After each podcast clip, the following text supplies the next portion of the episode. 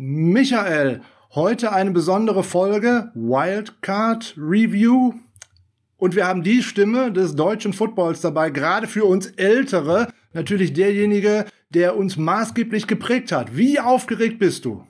Ja, ich muss sagen, ich bin sehr aufgeregt. Ähm, ich habe es dir ja auch schon mal gesagt. Äh, früher, als ich noch Schüler war, die Monday Night Games liefen auf Premiere. Sky hieß damals noch Premiere. Ich habe sie dann nachts aufgenommen und am nächsten Morgen dann oder beim nächsten Tag nach der Schule mir dann angeguckt und die Stimme gehört. Welche Stimme? Also ich weiß jetzt nicht, von welcher Stimme ihr sprecht. Ich bin doch noch gar nicht so alt. Immer höre ich von allen Leuten, oh, ich bin mit deiner Stimme groß geworden, ich bin mit dir aufgewachsen. Äh, das macht mich zum wahrscheinlich Großvater. So bezeichnen mich ja die Kollegen bei der Zone auch gerne. Da bin ich dann bei unserer tollen neuen NFL Enzo und der Opa. Schon nicht mal mehr der Papa. Wie alt bin ich eigentlich? Und das ist aber fast gemein. Also ich bleib einfach dabei, ich war noch ganz jung und äh, bei Michael war es nicht anders. Deswegen so alt kannst du noch gar nicht sein. Und, und ich habe so früh angefangen. Genau, so früh angefangen mit Football, Pionierarbeit geleistet und heute sprechen wir über Wildcard Round Cowboys gegen 49ers.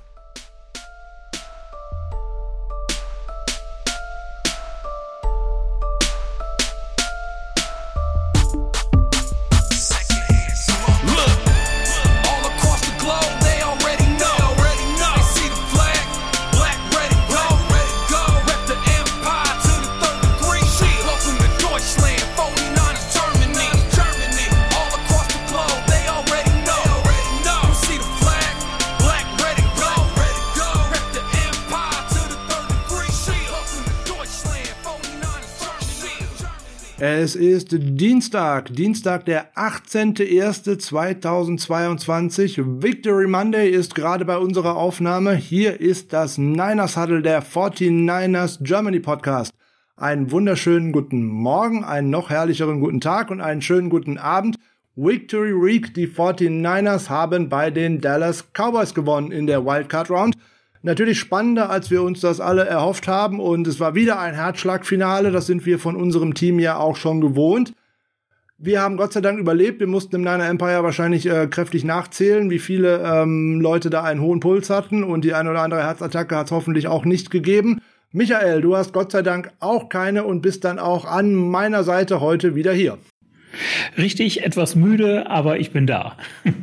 Ja, etwas müde wird wahrscheinlich auch viele zugetroffen haben, weil nach so einem Spiel fällt es einem natürlich auch schwer, mal wieder in den Schlaf zu kommen, weil, wie gesagt, äh, ein 41 zu 7 oder sowas in der Richtung wäre wahrscheinlich deutlich einschläfernder irgendwann gewesen. Man hat nicht so einen hohen Puls, aber das hat unser Team uns nicht gegönnt. Nein, das stimmt. Äh, es hätte schöner ausgehen können und schneller vorbei sein können. Aber ich hatte auch das Gefühl, dieses vierte Viertel, dass das irgendwie an die zwei Stunden gedauert hat, weil das wollte einfach nicht zu Ende gehen. Aber im Endeffekt ist ja noch mal alles gut gegangen und äh, in den Playoffs zählt ja sowieso nur eins, ein Sieg. Und den hat's gegeben. Und damit haben wir doch alles erreicht, was wir brauchen. Auf jeden Fall. Über die Partie gegen die Dallas Cowboys sprechen wir gleich nach unserem Newsblog mit Günther Zapf. Wir nehmen jetzt einmal die News ohne ihn auf um ihm nicht noch mehr Zeit zu klauen, weil er ist gleich noch im Einsatz. Und äh, Michael, was hatten wir noch für schöne News, die wir seit der Preview und auch seit dem Live-Talk hier vielleicht noch einmal unterbringen müssten? Ja, im Live-Talk hatten wir es schon mal erwähnt, aber was wir unterbringen sollten, weil es auch einfach eine großartige Leistung ist, äh, die NFL hat die All-Pro-Spieler für diese Saison bekannt gegeben und da gehören zwei 49er-Spieler dazu, nämlich Trent Williams als Left Tackle und Debo Samuel als Wide Receiver. Nicht als Running Back, sogar als Wide Receiver. So sieht es aus, äh, tatsächlich als Wide Back, wie er selber sagen würde oder wie er jetzt gerade gesagt hat. Das sind zwei Spieler, die das vollkommen verdient haben, dort bei zu sein. 50 Journalisten stimmen ab für diesen Preis. Es gab zwölf Spieler, die mehr als 40 Stimmen bekommen haben. Einer davon ist Trent Williams. Der hat dann netterweise tatsächlich zum ersten Mal es geschafft, ins First Team All-Pro zu kommen. Und das in seiner jetzt inzwischen zwölfjährigen äh, Karriere in der NFL. Das ist eigentlich unglaublich. Ja, dass er da so lange drauf warten musste. Äh, er hat ja nun schon einige Pro Bowls gespielt.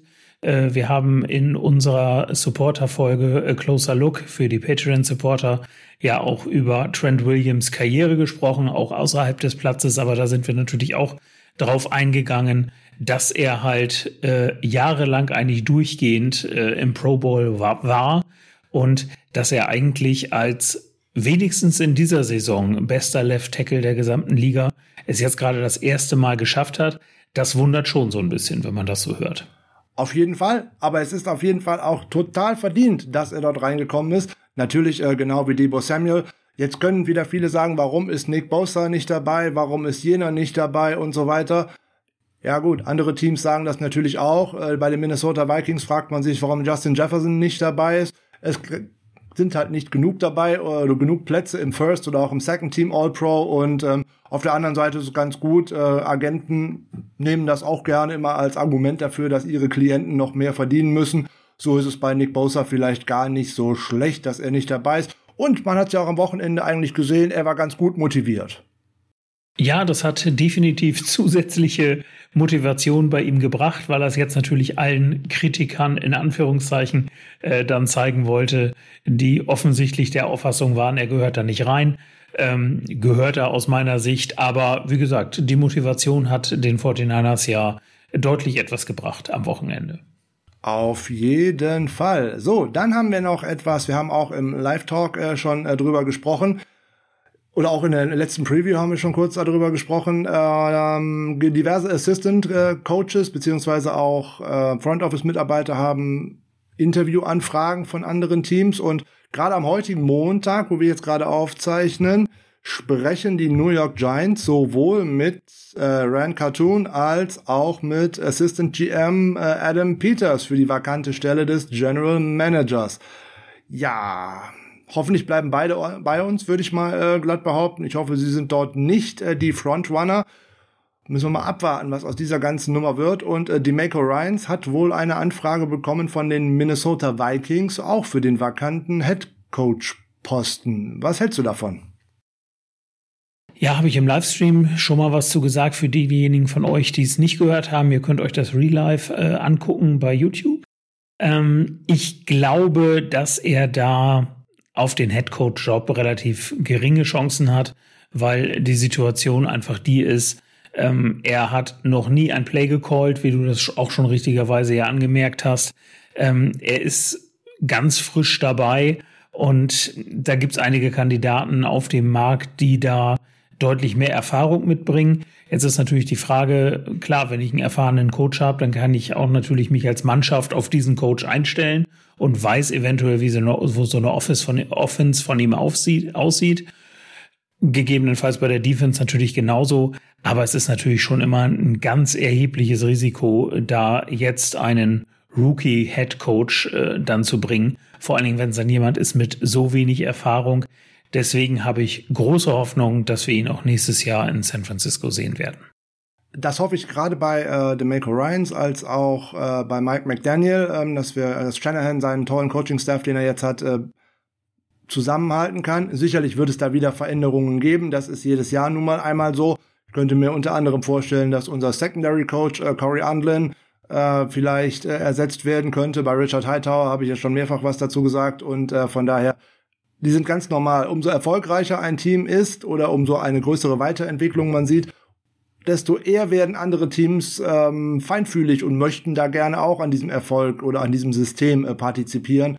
Deswegen, wir haben es in den letzten Jahren immer gesehen, auch wenn die 49ers einen nicht so tollen Rekord hatten, Coaches sind hier da immer weggeholt worden und ähm, das ist halt so. Und äh, Kyle Shanahan guckt natürlich, dass er auch in den äh, unter seinen weiteren Assistant Coaches schon wieder Nachwuchs gefördert hat oder Nachwuchs fördern möchte wenn man jetzt in die Liga schaut, da sind ja auch schon einige Coaches dabei, die unter Kyle Shanahan überhaupt mal angefangen haben, als nämlich Quality Control Coaches oder sowas. Ja, genau. Also sind heiß begehrte Coaches, das muss man ja sagen. Aber wie gesagt, es wird sich zeigen. Ich äh, habe aber zumindest im Coaching-Bereich relativ große Hoffnung, dass da äh, im nächsten Jahr im Großen und Ganzen alles so bleibt, wie es jetzt ist.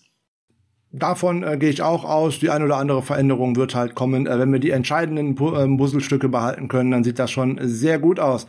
Apropos entscheidende Puzzlestücke, dann haben wir den News noch bloß Apropos entscheidende Puzzlestücke, da haben wir den entscheidenden Newsblock auch schon fast äh, hinter uns. Aber über den Injury Report müssen wir so ein bisschen äh, sprechen, weil da ist natürlich äh, ein, zwei wichtige Säulen in den 49ers weggebrochen. Wir haben alle äh, die Luft angehalten, als Nick Bosa auf dem äh, Feld äh, lag und das behandelt werden musste. Wir haben ein weiteres Mal die Luft angehalten, als Fred Warner auch auf dem Feld lag und vom Feld geführt werden musste. Jetzt sind wir gespannt, was aus diesen beiden Personalien wird und auch Jordan Willis hat etwas abbekommen. Ja, leider. Also das ähm, hat natürlich einmal erhebliche Auswirkungen gehabt, aber man muss auch sagen, dass es das Team eigentlich, wir kommen da gleich noch drauf zu sprechen, sicherlich, ähm, dass das Team das auch ganz gut aufgefangen hat, den Ausfall, gerade auch den von Nick Bosa.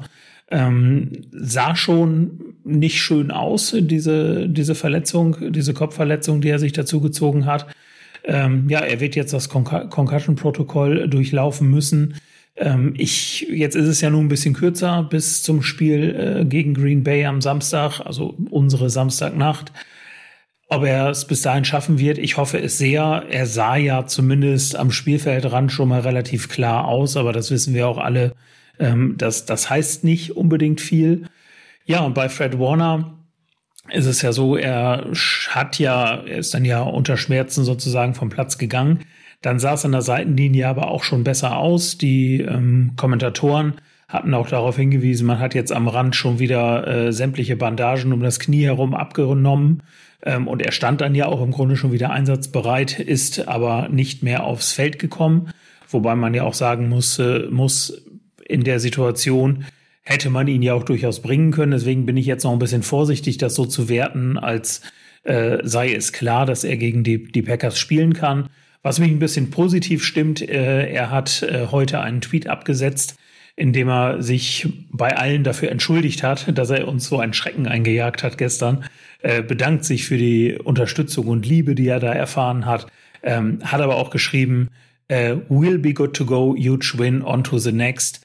Also es hört sich schon ein bisschen danach an, als würde er das so jedenfalls einschätzen, dass es weitergehen kann und dass er im Spiel gegen die Packers dann auch spielen kann. Wie gesagt, man muss das beobachten, man muss da vorsichtig sein. Gerade bei der Verletzung weiß man es ja auch nicht, wie sich das dann im Nachhinein noch so entwickelt, wenn das Adrenalin aus dem Körper nach dem Spiel dann raus ist. Genau, High Ankle Sprain tückisch. Äh, laut Kyle Shanahan soll es die Verletzung sein, äh, die er sich ja auch schon vor bei dem Seattle-Spiel zugezogen hat, beziehungsweise wo er das Seattle-Spiel verpasst hat äh, anschließend. Und ähm, ja, hoffen wir, dass das was wird bei Fred Warner. Gleiches gilt äh, für Jordan Willis, auch eine Knöchelverletzung. Alle drei kehrten nicht äh, in die Begegnung äh, zurück. Aber das ist im Großen und Ganzen schon der Injury Report äh, gewesen. Und wir können bei allen optimistisch sein, dass es reicht fürs kommende Wochenende.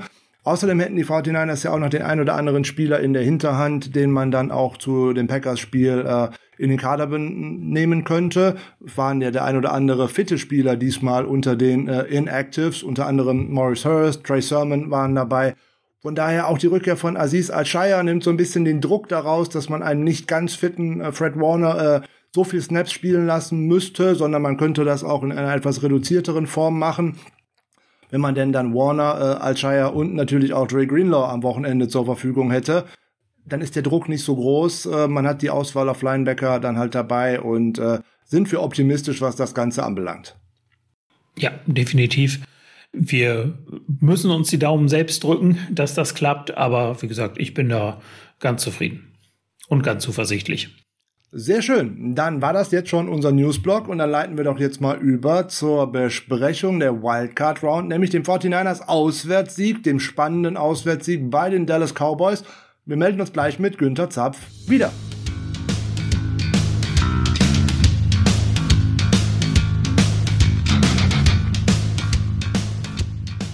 So, dann haben wir jetzt den Newsblock rund um die 49ers schon einmal abgehandelt. Jetzt kommen wir natürlich zur eigentlichen Review. Wir begrüßen ganz, ganz herzlich Günther Zapf bei uns in der Show. Und wer Günther nicht kennt, der wird wahrscheinlich erst in den letzten drei, vier Jahren über RAN NFL und dergleichen zu Football gestoßen sein, weil alle anderen, die schon ein paar Jahre auf dem Buckel haben, die kennen ihn von Tele5, vom Sportkanal, von Premiere, von Sky, von DSF, von Sport 1, von Sport 1 US, vom Football, vom Wrestling und was weiß ich nicht, Hans Dampf in allen Gassen, im Zweifelsfalle vielleicht sogar auch von den Munich Cowboys. Lieber Günther, herzlich willkommen bei Michael und mir im Niners Huddle. Vielen Dank für die Einladung. Äh, ist natürlich für mich ein, ein harter Termin heute, aber ich habe es versprochen und dann stehe ich auch dazu. Und ich weiß ja, ich spreche mit Leuten, äh, die Ahnung haben und dann kann man auch durchaus mal äh, das ein oder andere Thema ansprechen, was vielleicht äh, einem auf dem Herzen liegt. Jetzt muss ich dir direkt mal sagen, welches Foto ich hier gerade bei mir auf dem Schirm habe. Wir hatten dich ja schon mal bei uns in der Show und wir hatten so einen netten Plauderabend. Und ich sehe gerade ein Bild von dir und einem gewissen Herrn Joseph Montana, wo er dir gerade ein Autogramm gibt aus dem Berliner Olympiastadion. 3. August 1991. Ja, das ist natürlich insofern was Besonderes, weil das war die Zeit noch vor den Handys, falls sich der ein oder andere erinnert. Äh, äh viele Kinder wissen es nicht. Was habe ich gestern gelesen? Es gab noch nie irgendjemand, der eine SMS mit einer Siegesmeldung der Cincinnati Bengals verschickt hat. Und äh, das hat sich geändert. Äh, Gott sei Dank, wie ich finde. War, war Glückwunsch an die Bengals. Äh, aber das könnte ich ja da auch sagen. Also es gab noch nie einen, der eine SMS verschickt hat. Ich habe Joe Montana im Berliner Olympiastadion getroffen, weil die gab es dann erst ein Jahr später, die SMS. Und es gab natürlich auch keine Fotohandys und so weiter. Also war das äh, insofern wirklich äh, bewundernswert, weil ich habe mir das getraut, da durch meine damals ja schon Tätigkeit konnte ich also aufs Spielfeld. Äh, dann kommen die zum Warmmachen, dachte mir, komm, ich bin wirklich kein Autogrammsammler. Das ist auch in der Tat äh, eins von nur drei Autogrammen, die ich äh, in meinem Leben gesammelt habe und hol mir da das Autogramm, war super. Hab später dann noch Jerry Rice gekriegt äh, auf demselben Ding, also sind beide drauf. Und irgendwann, äh, nicht nach dem Spiel, sondern Woche später oder so, kommt ein Kumpel zu mir, Fotograf aus Frankfurt, sagt du, äh, ich habe da was für dich. Und drückt mir dieses Bild in die Hand. Der stand irgendwo mit seiner riesen Linse am Rand. Ich habe den überhaupt nicht gesehen und macht ein Bild. Von daher ist es natürlich, heute ist gang und gäbe, macht jeder sein Selfie. Das gab es damals nicht. Und natürlich Joe Montana, müssen wir nicht reden, 91, greatest ever. Zwischen ist ein gewisser Tom Brady ganz okay, aber für mich ist immer noch Joe Montana der Quarterback.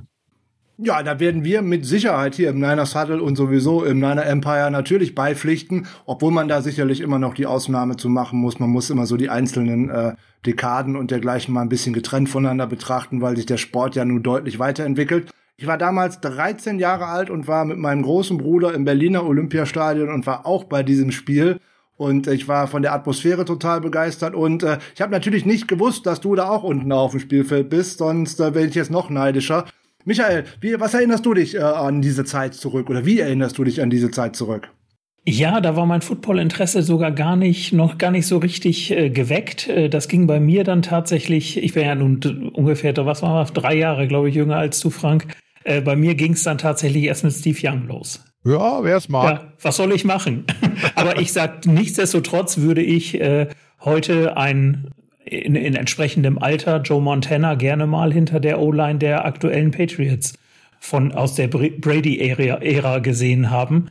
Ich glaube, da würde man die MVP-Diskussion vielleicht auch ein bisschen anders führen. Oder die GOAT-Diskussion. Also das kann ich mir auf gar keinen Fall vorstellen, dass äh, ein gewisser Joe Montana auf einmal ein Patriots-Trikot anhat. Also das geht überhaupt nicht. Ja gut, dann verlagern wir die Patriots äh, O-Line nach San Francisco.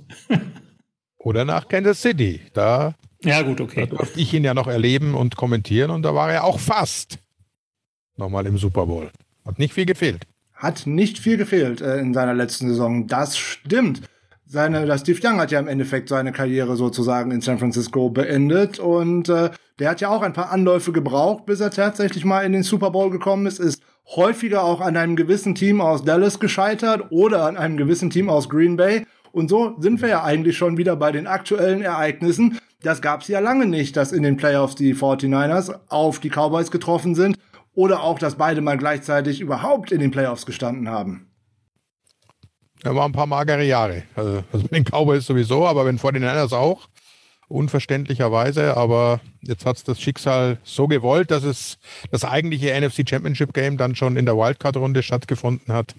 Aber es war natürlich das mit Abstand beste Spiel äh, in diesen Playoffs. Das, das sage ich jetzt schon, weil mehr kann jetzt äh, nicht mehr kommen.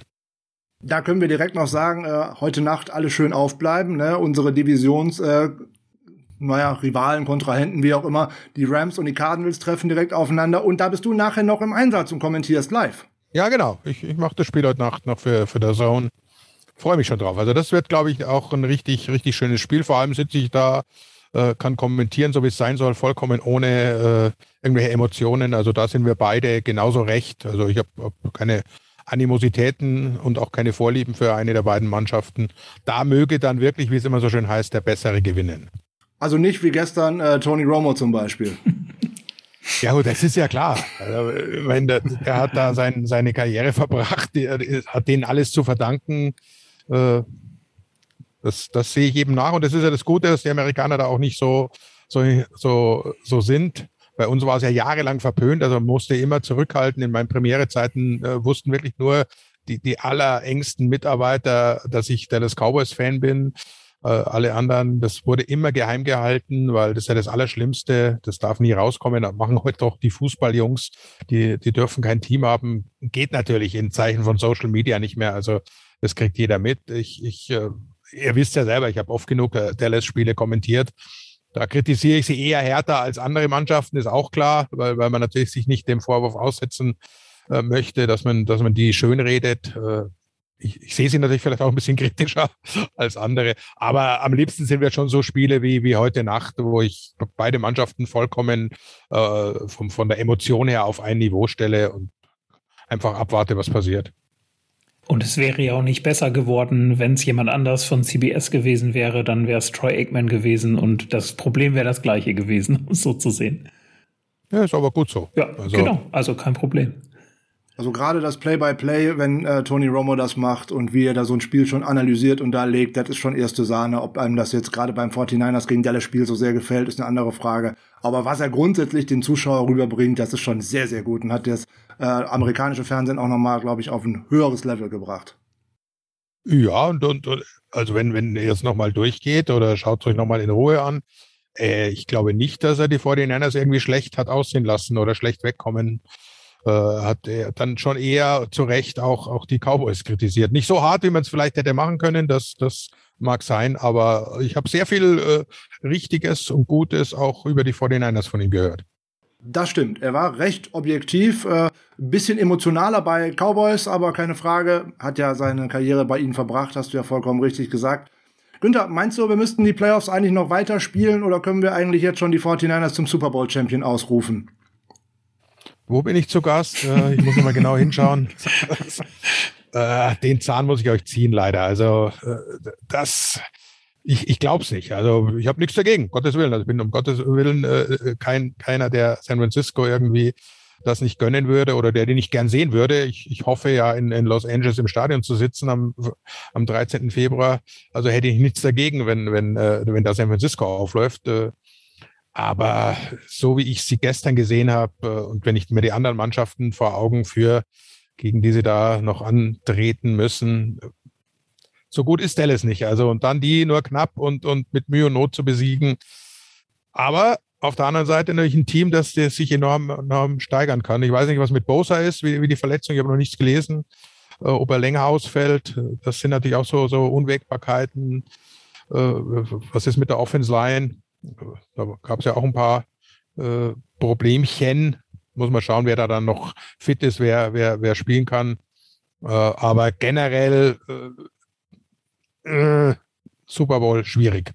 Ich wollte eigentlich auch nur auf einen statistischen Fakt hinaus. Äh, in ja, ja, das stimmt, okay. In sieben Playoff-Begegnungen äh, sind die 49ers und äh, die Cowboys aufeinander getroffen und in 71 Prozent dieser Fälle hat der Sieger der Partie den Super Bowl gewonnen. Ja, die, die letzten dreimal direkt der Sieger war dann auch Super Bowl-Sieger. Von daher drücken wir mal die Daumen. Könnte ja, könnte klappen. Also in diesem Jahr ist sowieso alles möglich. Wenn man sich diese NFL-Saison vor Augen führt, da ist nichts unmöglich. Noch wieder ein statistischer Fakt zu dieser ganzen Nummer. Am kommenden Samstag treffen die 49ers auf die Packers im Lambeau Field und damit sind die 49ers das vierte Team überhaupt, die in einer Postseason sowohl auf die Cowboys als auch auf die Packers treffen.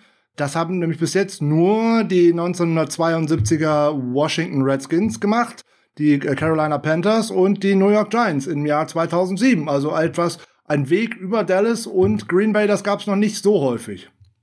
Erinnere mich doch nicht an so schlimme Zeiten. 13 und 3, damals ja noch 16 Spiele, klare Nummer 1, ganz toll, haha, wir sind ja unschlagbar, ähnlich wie, wie äh, das Spiel gestern und dann kommt, kommen die Giants und nix war's.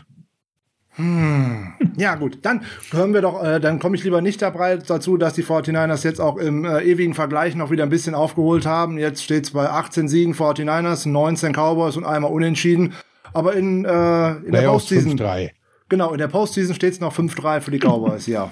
So ist es. Aber dann gucken wir doch mal, was ist denn da eigentlich stattgefunden? Für, jetzt bist du ähm, aufgrund deiner lange, lange Jahren Erfahrung natürlich äh, auch bei der großen Rivalry im Endeffekt schon an Bord gewesen. Ne? Heute, habe ja vorhin schon gesagt, man denkt immer so an Seattle und auch an die Rams oder irgendwie sowas. Aber eigentlich, gerade so in den 80er, 90er Jahren, waren es ja eigentlich die großen Spiele, immer zwischen Dallas und zwischen den 49ers und äh, es gab sehr, sehr viele Spiele, wo die äh, Cowboys den 49ers den Gar ausgemacht haben bis zum The Catch-Spiel. Das war ja zum ersten Mal, wo die 49ers die Hürde genommen haben.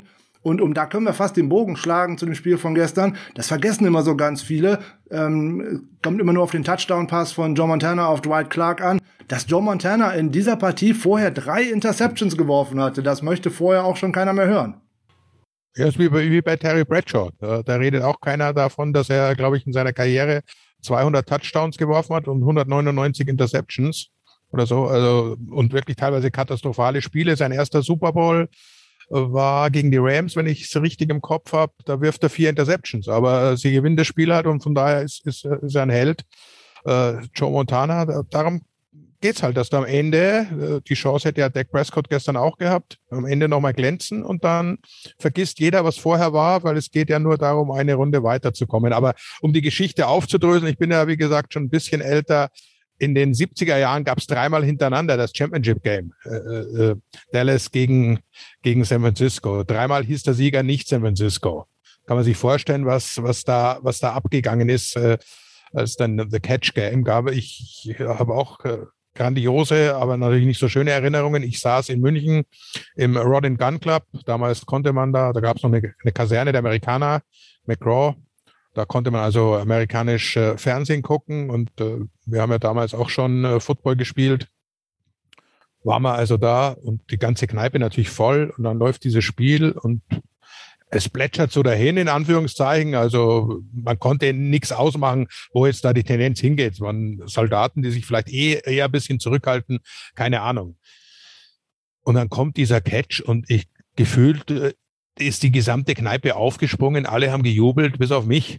So kam es. Es war nicht ganz so schlimm, aber zwei, drei vielleicht noch waren, waren Dallas-Fans, die am Boden zerstört waren. Alle anderen waren irgendwie, also das war so überfällig und es war eine solche Erleichterung. Das war die Hürde, die eben die du nicht nehmen kannst. Und, und äh, allein deshalb, das, das muss man halt nochmal erklären, wenn du dreimal im Championship Game in, in Folge verlierst gegen ein Team und dann endlich, endlich zehn Jahre später oder fast zehn Jahre später schaffst du es, äh, die zu besiegen, das, äh, das ist ein, ein, ein ganz besonderer Moment. Da ist dann, äh, ich sage mal so, der Super Bowl-Sieg selber äh, war nicht so wichtig wie, wie dieser Moment und weil es eben gegen Dallas ging, weil es am Ende und nicht, weil der Catch so geil war und so weiter, sondern es war eben Dallas und es war eigentlich die Mannschaft, die du nicht schlagen kannst. Vollkommen richtig. Es geht ja dann sozusagen im Jahrzehnt später noch wieder weiter, wo dann ja. sozusagen die nächste Generation aufeinander getroffen ist, nämlich in vielen, vielen Spielen auch zwischen Steve Young auf der einen und äh, Troy Aikman auf der anderen Seite. Da war es dann eigentlich wieder andersrum. Da, da hatte eigentlich äh, Dallas erstmal keine Chance. Die waren ja dann im Umbruch, im Neuaufbau. 89 der Besitzerwechsel, damit verbunden natürlich kompletter Neuaufbau. Trainer äh, Jimmy Johnson kam und äh, Troy Aikman kam, hat in seinem ersten Jahr äh, eine tolle Bilanz von 1 zu 15 hingelegt. Also nicht allein, hat er dann auch nicht immer gespielt. Äh, ich habe mich auch gefragt, was er wollte. Der war ganz klar von allen Experten, das ist der Nummer eins Pick und äh, jetzt so, so toll. Ist der wirklich so gut? Äh, dann haben sie ja noch, noch Steve Walsh, glaube ich, geholt. Nicht Steve Walsh, sondern Steve Walsh war euer Coach. Den, auch Walsh, wie hieß denn der mit Vornamen? Ist ja egal. Aber so noch, haben sie noch einen Quarterback geholt im, im Supplemental Draft, weil sie offensichtlich doch nicht so ganz äh, sicher waren. Und die, die Geschichte ist bekannt. Und dann kam dieses erste Championship-Game. Du fährst nach San Francisco in den Match vom Candlestick. Es war ja katastrophales Wetter. Und da waren sie eigentlich äh, zu schnell schon zu weit. Das, äh, von, von 89 wirklich 1,15 eine ordentliche Entwicklung. Dann hast du gegen äh, Detroit im, im Jahr vorher in den Playoffs gleich in der ersten Runde verloren. Es war noch die Running Shooter Offense in Detroit. Und ich, ich kann mich äh, sehr, sehr gut an das Spiel erinnern, nicht nur weil ich es kommentiert habe, sondern weil ich natürlich da auch reingegangen bin, so wie vielleicht äh, 80 die, die die 49ers-Fans, das äh, ist noch eine Stufe zu hoch. Da, das war schön, dass wir so weit gekommen sind. Aber jetzt in San Francisco das Ding zu gewinnen, das geht nicht. Und entsprechend groß war dann natürlich die Freude und der Jubel, da, da in San Francisco so ein Spiel abzuliefern und, und tatsächlich den damals doch haushohen Favoriten besiegt zu haben. Ja, auf jeden Fall. Jetzt tatsächlich vielleicht wieder die Neuauflage. Beide Teams äh, haben sich in den letzten Jahren, was Playoffs äh, angeht, nicht unbedingt mit Ruhm bekleckert. Die 49ers waren zwar 2019 im Super Bowl, konnten aber leider die sechste Trophäe nicht mitgewinnen. Also die äh, Cowboys und 49ers bleiben weiter bei fünf stehen und äh, ja, die Cowboys haben sich hier und da auch mal selber ein Bein gestellt und du hast mir äh, letzte Woche noch äh, per WhatsApp so schön geschrieben, eigentlich können die Cowboys sich selber nur ein Bein stellen. Haben sie es denn gestern auch tatsächlich mit ihren Strafen getan? Ja, nicht nur mit ihren Strafen, generell. Also das war äh, ein Team, ein, Spiel, würde ich sagen, auf Augenhöhe. Also es haben ja viele Experten, alle waren ja nicht super schlau und ja, ja, das ist ein böses Matchup für Dallas. Mag ja alles richtig sein, aber darauf kann ich mich ja dann vorbereiten. Das weiß ich ja vorher, dass San Francisco eine starke Defense-Line hat und äh, dass sie eine gute Laufverteidigung haben und so weiter. Also das, das zählt ja im, im, im Football eigentlich nicht. Da kommt ja nichts Überraschendes. Von daher äh, war für mich eigentlich klar und ich habe auch, äh, wenn ich gefragt wurde, auf, auf San Francisco getippt, weil einfach in so einem engen Matchup die Coaches die den Unterschied ausmachen. Und wir haben halt eine, eine Pfeife an der Seitenlinie stehen, die, die nicht mehr so oft klatscht wie der Vorgänger, aber sonst auch nicht viel mehr macht. Und, und ihr habt halt einen, einen genialen Macher, der auch mitgeht und und auch die, die, die anderen Coaches, das ist eine ganz andere Körpersprache und entsprechend, also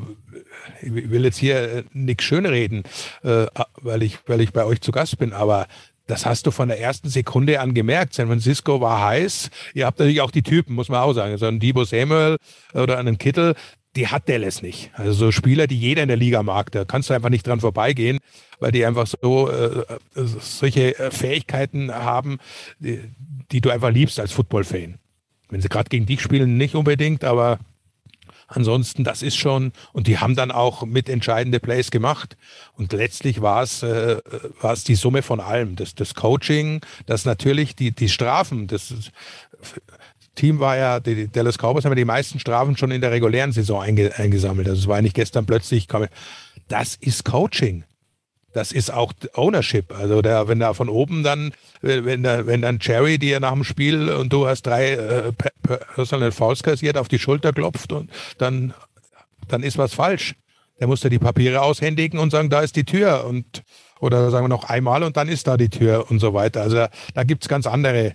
Und dann Bill Parcells, äh, um jetzt mal nicht Bill Belichick zu sagen, da gibt's sowas halt nicht. Und das das reiht sich alles zusammen. Äh, Owner sollen ownen, Manager managen, Coaches coachen und Spieler spielen. Und bei Dallas ist der Besitzer auch noch der GM und noch halber Coach und das, das kann nicht funktionieren. Und von daher hat die, die Organisation verloren. Die Spieler war gar nicht mal so schlecht. Der Prescott natürlich war das sicher nicht sein bestes Spiel.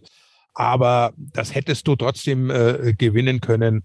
Aber prinzipiell, wie gesagt, das ist von, von meiner Ansicht, ich weiß nicht, wie es ihr seht, aber vom, vom ersten Moment an gesehen, äh, San Francisco wollte es mehr.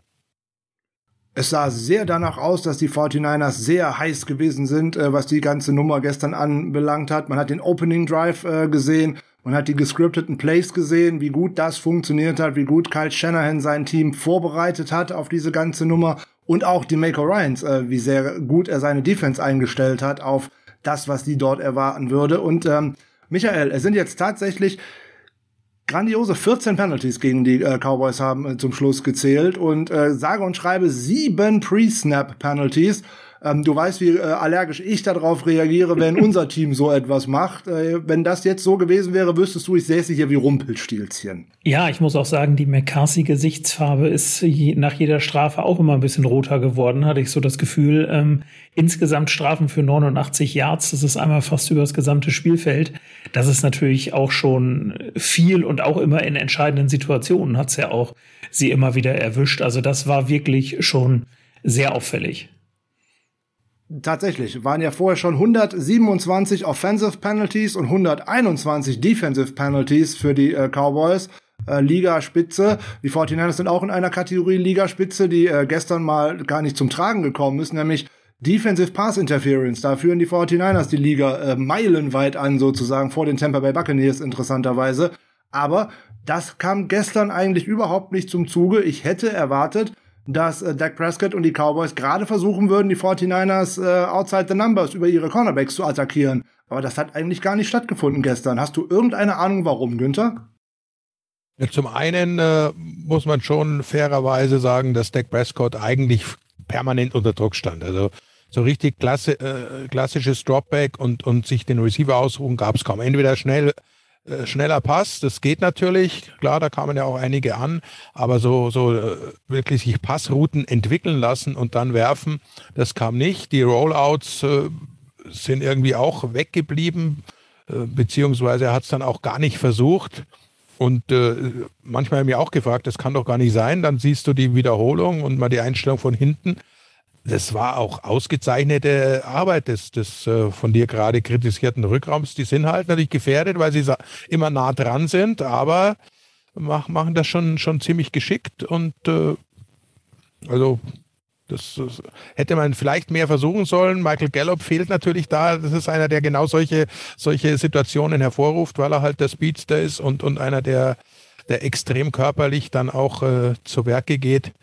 Äh, die anderen sind eher so die Possession Receiver. Äh, CD Lamb ist, glaube ich, gestern eingenordet worden, dass er halt doch nicht so gut ist, wie, wie, wie er sich vielleicht selbst sieht. War noch die Bühne zu groß, wie auch immer. Also da, da kam, kam einiges zusammen, aber generell äh, zu den Strafen, äh, Michael hat es ja gerade angesprochen, kommt ja auch darauf an, wann du die begehst. Also das waren ja so dämliche Fouls. In einem Drive waren es zwei First Downs bei dritten Versuch, die sie, die sie hergeschenkt haben durch ihre Strafen.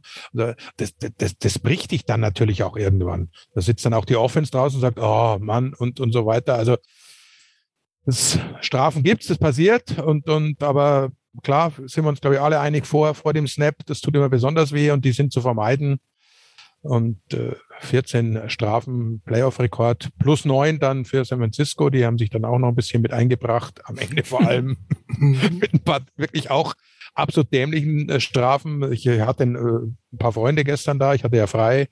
Äh, wir haben uns das Spiel angeguckt. Einer davon glühender 49ers-Fan, der ist fast gestorben. Sagt, wollen die jetzt mit aller Gewalt das Ding noch verlieren, was eigentlich schon gewonnen war? Sage ich ganz ruhig die äh, Cowboys finden schon einen Weg, dass es dann nicht klappt.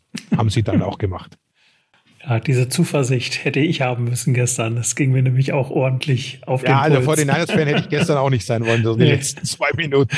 Das war ja letzte Woche schon nicht anders gegen die Rams. Das war ja auch Zittern bis zum Ende. Aber da ist man hinterhergelaufen. Da bin ich immer eher optimistischer, ja, als wenn man genau. vorne wegläuft. Ich hatte die ganze Zeit irgendwie so äh, ein Spiel von vor Heiligabend äh, vor meinem geistigen Auge, nämlich bei den Tennessee Titans und äh, auch eine drückende Überlegenheit in der ersten Halbzeit nicht mit genügend Punkten äh, unterfüttert und in der zweiten Halbzeit nicht mehr selber so viel auf die Reihe bekommen. Michael, wir haben uns in der Preview in der vergangenen Woche gefragt, ob denn die 49ers Defensive Line tatsächlich auch in der Lage sein wird, äh, wie äh, es bei den, gegen die Rams äh, der Fall gewesen ist, tatsächlich Tony Romo, äh, nee, nicht Tony Romo, Dak Prescott und die hervorragende Offensive Line der äh, Dallas Cowboys unter Druck zu setzen. Wie hast du denn unsere Defensive Line gesehen? Ich sag noch mal schnell zwei Zahlen dazu. Ähm, äh, Zahlenmaterial von PFF, deswegen nicht wundern, die äh, NFL spricht von fünf Sacks, PFF zählt keine halben, sondern immer nur ganzen. Diese gehen von sieben aus aber insgesamt 31 Total Pressures auf Dak Prescott. Ja, also das beantwortet die Frage schon. Ne? Also Günther hat es ja eben auch angesprochen. Man hat es einfach geschafft, ähm, Dak Prescott unter Druck zu bringen. Das hat man auch gesehen. Wir haben ja in der Preview gerade darüber gesprochen, dass er, dass dann sein Passer-Rating nicht mehr so stark ist. Und das hat man deutlich gesehen. Da waren viele Bälle, die einfach unheimlich schlecht geworfen waren, wo der Receiver noch nicht mal eine Möglichkeit hatte, den Ball zu fangen. Ähm, und insofern hat die gesamte D-Line wirklich eine super Arbeit geleistet. Insbesondere, und das hat mich dann sehr gefreut, auch wenn mich das Ereignis natürlich überhaupt nicht gefreut hat, aber nach dem Ausfallen von Nick Bosa wurde es ja nicht schlechter. Und da hatte ich nämlich so ein bisschen die Sorge, wenn er nicht mehr mit auf dem Platz steht, dass, dass es dann vom Pressure her weniger wurde. Aber das haben sie aufrechthalten können. Und das hat sehr, sehr viel gebracht in diesem Spiel. Keine Frage, da sind die Roleplayer aus der zweiten Reihe tatsächlich mal einen Schritt nach vorne gegangen. Das, was wir uns die ganze Saison ja eigentlich auch erhofft haben. Da kamen dann auf einmal Spieler um die Ecke, der kannte der ein oder andere in Dallas den Namen vielleicht noch gar nicht. So äh, Charles Omeniu zum Beispiel, sechs Total Pressures, zwei Sacks gestern. DJ Jones sollte man schon kennen, aber der ist auch einmal schön durch die Mitte durchgeschossen. Günther, warst du überrascht, wie äh, schlecht die äh, Cowboys O-Line gestern tatsächlich teilweise ausgesehen hat? Äh, leider nein. Ich bin, äh, bin ja relativ kritisch. Ich betrachte das vielleicht auch mit ein bisschen anderen äh, Augen äh, aufgrund meiner, meiner Erfahrung und, und äh, wie lange ich Football und auch dieses Team schon verfolge. Ich weiß nicht, woher immer noch diese Aussagen kommen, dass das eine gute Offense Line ist. Das ist bestenfalls eine durchschnittliche. Du hast, äh, du hast natürlich Zach Martin, ohne Zweifel ist auch wieder äh, Pro Bowler, ist auch wieder, wieder All Pro, ob verdient oder nicht, sollen andere entscheiden. Dann hast du Tyron Smith, der, wenn er fit ist, äh, immer noch zu den äh, Top äh, Left Tackle in der Liga zählt, also sagen wir mal Top 5. Aber das war's. Du hast äh, Bierdasch in der Mitte, den, den Center, der sich da müht und das ordentlich macht, mehr aber nicht. Du hast den linken Guard, Connor, das ist ein Gefahrenpunkt, das erkennen auch andere Teams. Hat er gestern was zwei, zwei oder drei Fouls äh, begangen und auch ein paar Pressures, also direkt zugelassen. Also das ist und der rechte Tackle Lyle Collins, äh, der jetzt wieder spielt, haben sie auch hin und her äh, gewechselt. Erst war er schon gesperrt und äh, mit mit viel Licht und Schatten und vor allem äh, man hat nicht das Gefühl, dass das eine Einheit ist. Also ich bin, bin äh, ganz großer Kritiker dieser Offense Line, vor allem der Aussage, dass das, das war mal so. Da hatten sie aber auch noch einen, einen Fredericks in der Mitte als, als überragenden Center, äh, darf man nicht vergessen. Da hatten sie vier Pro Bowler auf der Linie und da kannst du einen Guard dann schon äh, mit äh, von, ich will jetzt, als O'Leary noch da war, das war natürlich, äh, da war es wirklich die beste Offense Line der Liga. Aber die kannst du natürlich nicht ständig halten, das ist auch klar in der, in der heutigen Zeit. Aber momentan, auch schon letztes Jahr, ist das eine durchschnittliche Offense Line, hat man auch gesehen. Also was haben sie Laufyards, äh, äh, Dallas 60, 70, 80 Yard. Müsste, müsste genau nachschauen. Äh, Rushing haben sie 77, also nicht mal 80 Yards. Und, und äh, das, das ist einfach für so ein Team, das eigentlich vom Lauf kommen will, dass einem, einem Sieg Elliott äh, 16 Millionen im Jahr zahlt und Tony Pollard noch dahinter hat. Das kann es nicht sein. Bist du äh, auch der Ansicht, dass äh, viele amerikanische Medien da ja schon drüber schreiben, dass die Dallas Cowboys eigentlich zu freundlich mit äh, Zeke Elliott umgehen, dass man eigentlich mehr Carries an Tony Pollard verteilen sollte, müsste? Das bringt jetzt nichts mehr. Man ist Nein, nicht jetzt so grundsätzlich, Entschuldigung. Man, äh, ich habe damals schon, als, äh, als Zeke Elliott in Mexiko saß und seinen neuen Vertrag äh, erstritten hat, gesagt, äh, den braucht man nicht, nimmt doch Tony Pollard. Und, und wenn nicht, dann finden sich genügend. Äh, da würde ich den Ball gern zurückwerfen.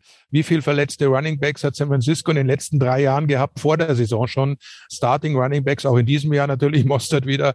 Und äh, dann finden sie halt irgendeinen in der sechsten Runde oder auf der Straße oder sonst wo. Also Running Backs, böse ausgedruckt, gibt's wirklich wie Sand am Meer. Elliott hat ein überragendes Jahr gehabt, wenn man ehrlich ist, und dann kam nicht mehr viel. Also der Fehler lag, liegt jetzt nicht in diesem Jahr. Da haben sie es eh fand ich die Aufteilung gut zwischen Elliott und Pollard. Das Problem liegt darin, dass Elliott halt viel zu viel Geld kassiert. Jetzt kriegt Deck auch noch äh, 40 Millionen im Jahr. Wofür weiß keiner, aber das macht den Aufbau auch schwer. Also da, du wirst jetzt in Probleme kommen.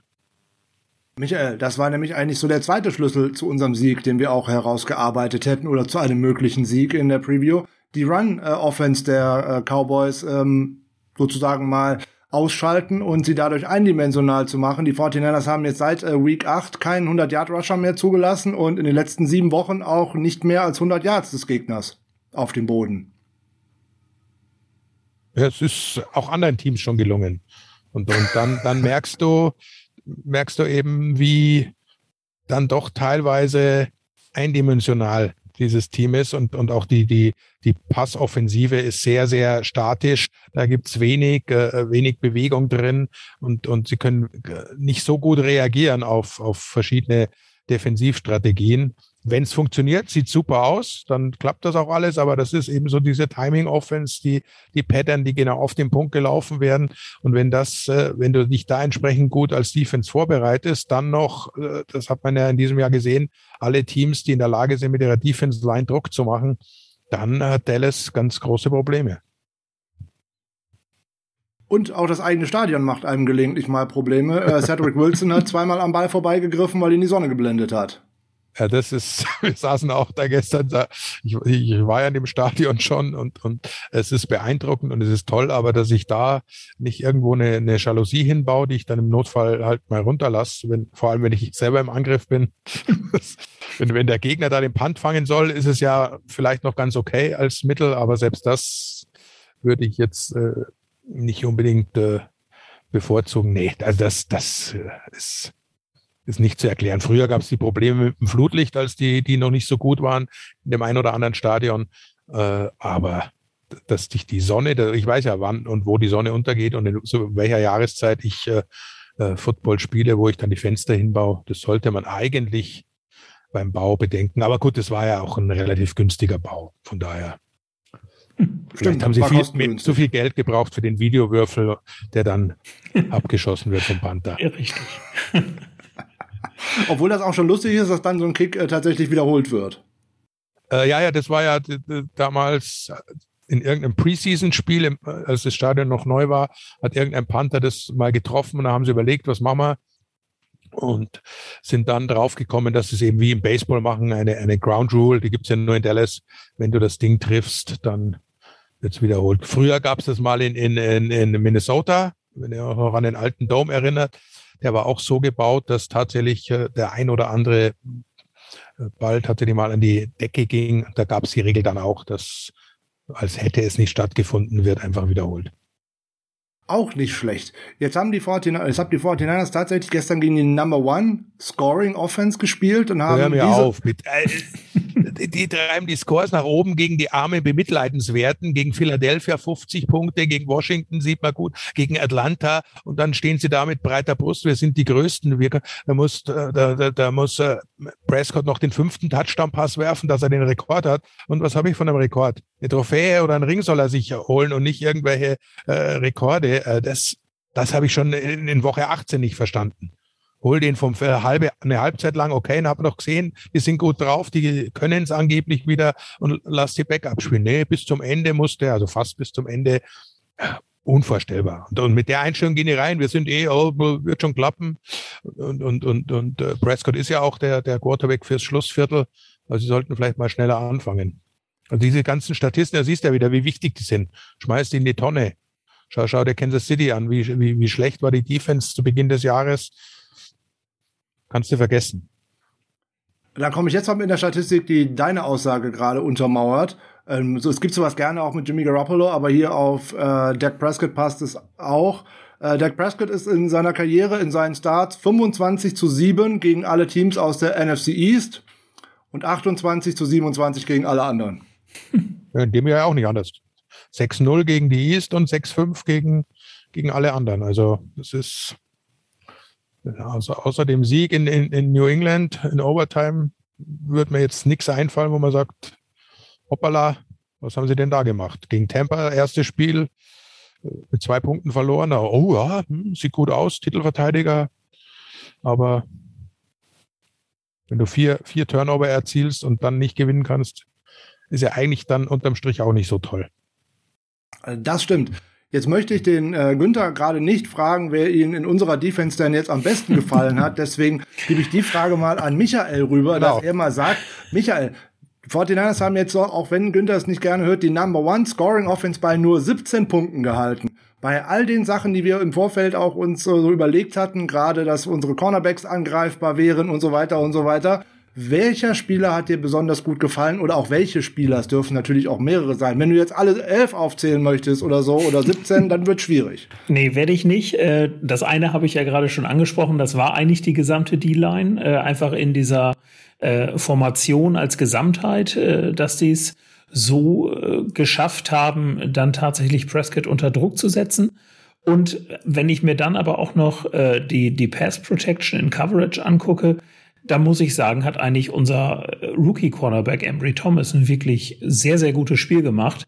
Äh, der hat gerade mal 24 Yards zugelassen bei vier Receptions. Ähm, das ist nicht viel und das hat mich echt begeistert und wir haben uns ja viel darüber unterhalten, wie können wir es denn schaffen, diese Wide Receiver oder dieses Wide Receiver Core, muss man ja sagen, äh, irgendwie in Schach zu halten. Und das gerade Embry Thomas da erstmal so überhaupt so wenig angeworfen wird, was ja schon mal ein Zeichen dafür ist, dass er seinen Spieler gut im Griff hat. Äh, und dann auch noch nur zwei Receptions von vier Targets zugelassen hat. Das fand ich aller Ehren wert und hat mich sehr für ihn gefreut.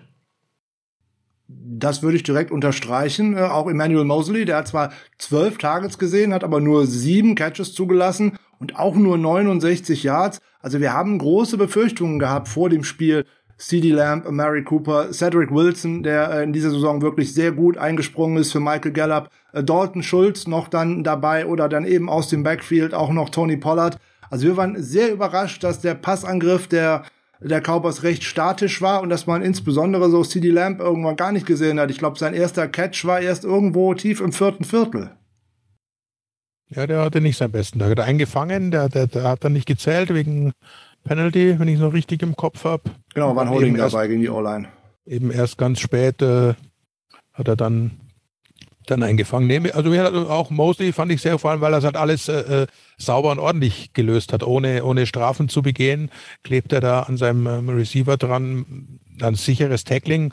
Ich, ich würde da auch jetzt äh, keiner herausheben. Das war eine, eine, eine Gesamtleistung. Gerade bei den äh, Laufversuchen dann nach außen hat man es gesehen, wie dann halt fünf, sechs äh, Verteidiger der 49ers da sind und sich gegenseitig unterstützen. Also das war schon, war schon eine Teamleistung. Da war ja, war ja Warner noch mal äh, kurz draußen oder war dann am Ende, glaube ich, blieb er dann auch draußen. Ja. Hat so, das ist ja auch so ein Herzstück eigentlich der Verteidigung. Äh, das haben die anderen auch wieder mit aufgefangen. Da war natürlich auch die Rückkehr von äh, Aziz Al-Shire äh, ganz wichtig. Äh, Dre Greenlaw, der wieder ein sehr gutes Spiel gemacht hat, sehr giftig unterwegs gewesen ist, Sideline to Sideline. Also wenn die 49ers diese drei Linebacker zur Verfügung haben, da wird der mit dem Laufangriff auf der anderen Seite echt übel. Die sind da wirklich äh, gut aufgestellt, die sind sehr schnell in den Gaps drin und auch gerade wenn es äh, die Rollouts nach außen gibt oder wenn der Gegner versucht über außen zu laufen, sind sie sehr schnell dabei. Und dann sind halt auch ihre Cornerbacks sich nicht zu schade, äh, in dem Laufangriff auszuhelfen. Da haben da Dallas auf der anderen Seite ein anderes Problem. Weil so ein Trevor Dix oder so, die möchten da eigentlich eher weniger dran partizipieren, oder? Also, teilweise sah es in der Tat danach aus. Also Trevor Dix ist ja eh so eine, so eine äh, Figur, die, da scheiden sich die Geister. Klar, elf Interceptions, es ragt raus, ist auch All-Pro. Da werden sich viele andere Cornerbacks jetzt fragen, was mache ich eigentlich? Mache ich hier den falschen Job? nur, nur weil sie ihre Receiver so gut decken, dass halt keiner hinwirft. Hat man auch gestern wieder gesehen. Einen Fake, der geht sofort drauf und dann bist du meilenweit frei. Und wenn Garoppolo nicht Garoppolo wäre, sondern Joe Montana, dann wäre das Spiel nie und nimmer knapp gewesen. Also da, da waren ja teilweise die Receiver fünf, sechs Yards weg von Javon Dix. Und, äh, wenn man sich da mal drauf einstellt, dass er eben auf den ersten Fake sofort beißt und dann natürlich, klar, das, so ist die Defense auch angelegt ein bisschen, dass der das hohe Risiko geht, äh, in beide Richtungen. Ich glaube, ich habe irgendwo eine Statistik gelesen, dass er halt auch von allen Cornerbacks die meisten ja zum Touchdowns zugelassen hat. Also da muss man dann überlegen, was ist mir wichtiger, dass er zufällig ab und an mal einen Ball abfängt. In den letzten Spielen jetzt auch nicht mehr so viele, weil man sich eben darauf eingestellt hat. Und, oder ob ich lieber einen, einen zuverlässigen äh, Cornerback habe, der, der, der mir einen Receiver relativ häufig abdeckt, dafür halt äh, nicht so oft selbst an den Ball kommt. Also vor der Partie war es so, dass Trevor Dix schon äh, in der Regular Season über 1000 Yards in Coverage abgegeben hat. Und ich glaube auch so runde 500 davon auch noch äh, ja, als Aftercatch. Also von daher, der spielt sehr aggressiv, äh, sehr darauf, die Interception, das Big Play zu machen, ist aber auch tatsächlich dann gerne bereit, äh, dafür abzugeben. Ich meine, wir haben sowas ja auch mal in der älteren Version. Ich meine, Josh Norman ist da auch so ein, so ein, so ein Typ für gewesen in all den Jahren und inzwischen äh, glänzte dann eher durch äh, die ein oder andere Pass-Interference, aber da waren wir recht froh, dass dann äh, der Gute nur in einem Play in der Defense auf dem Feld war, da hat er ja auch direkt äh, massig äh, abgegeben, also von daher das ist das ganz schön, dass Embry Thomas nach einem schwachen Start, ähm, spät für einen Rookie in der Saison dann zu starten, äh, dann jetzt wirklich gut in die Spur gefunden hat. K1 Williams äh, hat mir extrem gut gefallen. Der hat nämlich aus dem Slot heraus eigentlich äh, CD Lamb und auch Mary Cooper so ziemlich abgemeldet und hat dann auch noch eine Interception gefangen. Ja, gut, das war ein Geschenk, würde ich mal, also würde ich es mal titulieren. Aber klar, du musst auch da sein, du musst dann zupacken. Das ist Nee, es ist, äh, war, war, also ich sehe es natürlich auch da, von der anderen Seite. Es war erschreckend, wie, wie äh, wenig sich die so hochgelobten, zu Recht eigentlich auch hochgelobten Receiver von Dallas freilaufen konnten, wirklich mal so Abstand zum, zum Verteidiger kriegen, so dass einfach mal, was du, äh, was du normalerweise ja immer mal wieder hast, so einfache Pässe, zack, zack, da ist kein Problem. Da war immer äh, immer gefühlt einer dran. Du musstest immer hoffen, dass sie den Ball auch wirklich festhalten. Äh, zu wenig für meinen Geschmack auch eben Tony Pollard ins Passspiel eingebunden. Zu wenig Dalton Schulz, der, der sich dann auch körperlich durchaus mal durchsetzen kann, selbst wenn einer äh, in seiner Nähe ist. Das, das ist mir auch aufgefallen. Und eben, dass die, die, die Re Receiver, bis auf Wilson hat es ein paar Mal geschafft, eben nicht in der Lage waren, sich von ihren Verteidigern zu lösen. Und dann geben sie auch auf, weißt du, das, ist, das, das kommt ja noch dazu, dass die nicht dann, äh, ab und zu hat's ja dann äh, Prescott noch versucht, gescrambled, die, die, die hören dann auf, die, die unterstützen nicht, die laufen in so wie Green Bay oder Kansas City oder auch äh, Buffalo, wenn da die Quarterbacks rum, rumscramblen, dann versuchen die Receiver irgendwie sich noch anzubieten und, und, und äh, doch zur Stelle zu sein, das, das äh, kommt in Dallas nicht vor. Oder wenig. Wir haben äh, im Laufe der Saison immer mal wieder darüber gesprochen, äh, dass es Demeco Ryans und eben auch seinem Secondary Coach äh, Corey Undlin nicht gelingt, eigentlich mal eine unterschiedliche Art Secondary zu spielen, dass der Gegner nicht wirklich weiß, was da mal tatsächlich passiert.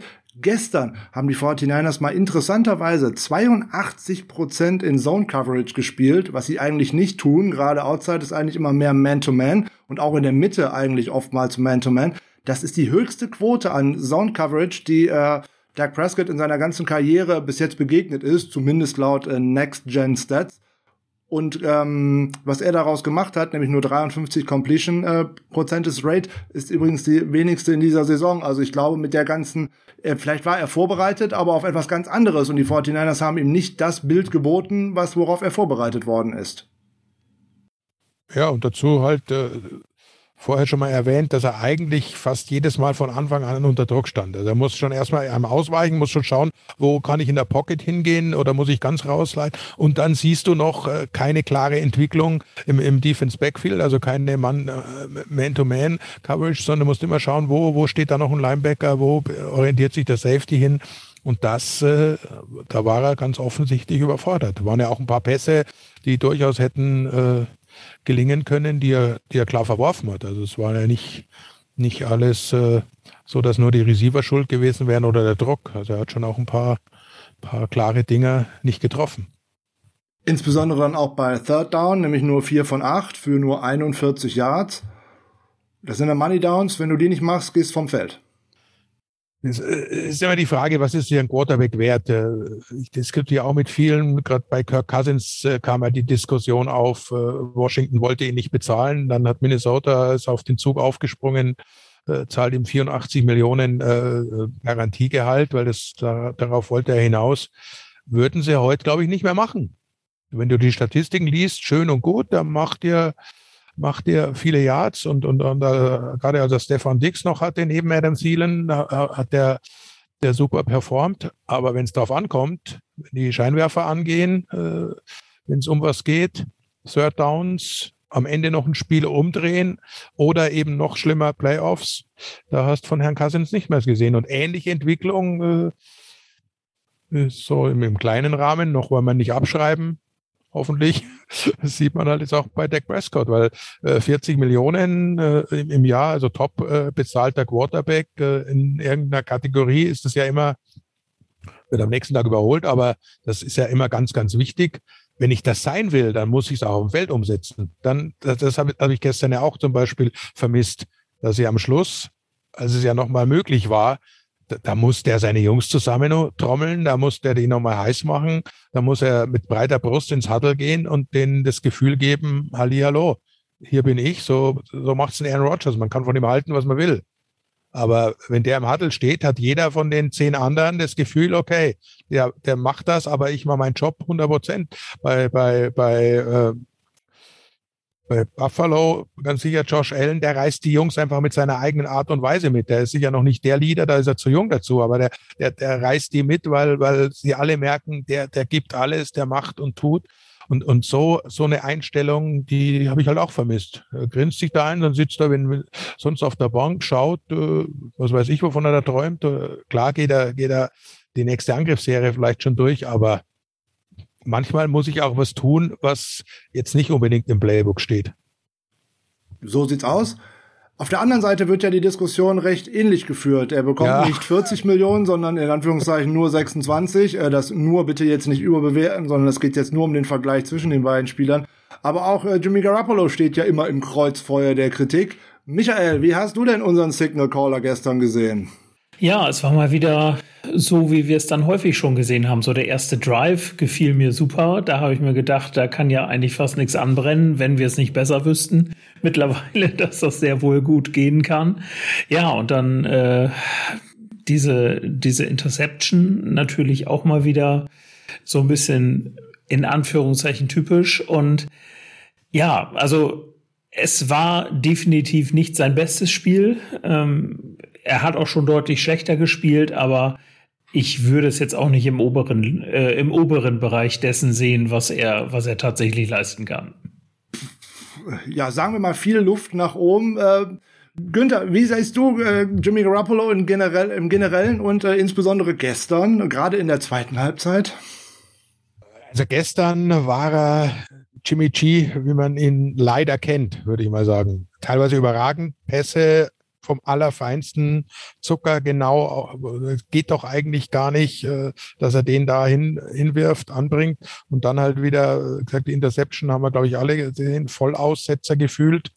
Ja. Und die, die langen Dinger, da hätte er auch, glaube ich, zwei Chancen, also mindestens habe ich noch vor Augen, ja. Äh, die Entscheidung früher haben können.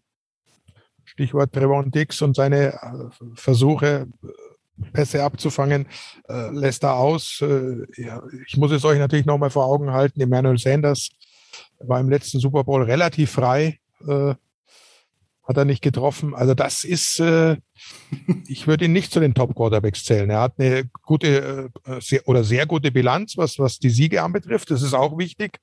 Also das, das darf man nicht unterschätzen. Wie er es macht, ist am Ende dann egal. Also wird auch morgen keiner mehr reden, dass er, dass er diese katastrophale Interception geworfen hat. Er ist nach Dallas gefahren und hat das Spiel gewonnen. Und er war nicht unschuldig dran. Also ich, ich äh, habe ihn, hab ihn nicht so schlecht gesehen, aber halt auch nicht, äh, er war nicht die tragende Persönlichkeit. Also er war nicht der, der das Spiel letztlich gewonnen hat. Soll er auch nicht. Er soll es verwalten. Das hat er zeitweise sehr gut gemacht. Er hat in ein paar Situationen bei Dritter und Lang, als seine Offense Line dann wieder mal meinte, ein bisschen früher los zu hast dann plötzlich Dritter und Elf und so weiter. Da hat er ein paar richtige äh, Traumpässe rausgelassen. Von daher, äh, wie gesagt, er hat seinen Anteil dazu beigetragen, aber er hat, er hat das Team nicht auf seinen Schultern getragen. Wie es weitergeht, das, das sollen andere entscheiden. Ich glaube nicht, dass, dass er 26 oder noch mehr Millionen wert ist. Vielleicht will er ja jetzt noch mehr. Ich weiß nicht, was mit Trey Lance los ist. Keine Ahnung, warum der jetzt überhaupt nicht mehr, nicht mal mehr für, für Special Plays eingesetzt wird. Hat man einen besonderen Plan mit ihm oder traut man ihm das noch nicht zu, dass das, äh, da bin ich zu weit weg natürlich. Äh, aber ich glaube, die Zeiten von Jimmy G sind, äh, sind in San Francisco gezählt. Das wird alleine aus der Cap-Situation, glaube ich, schon relativ ersichtlich für die nächste Saison.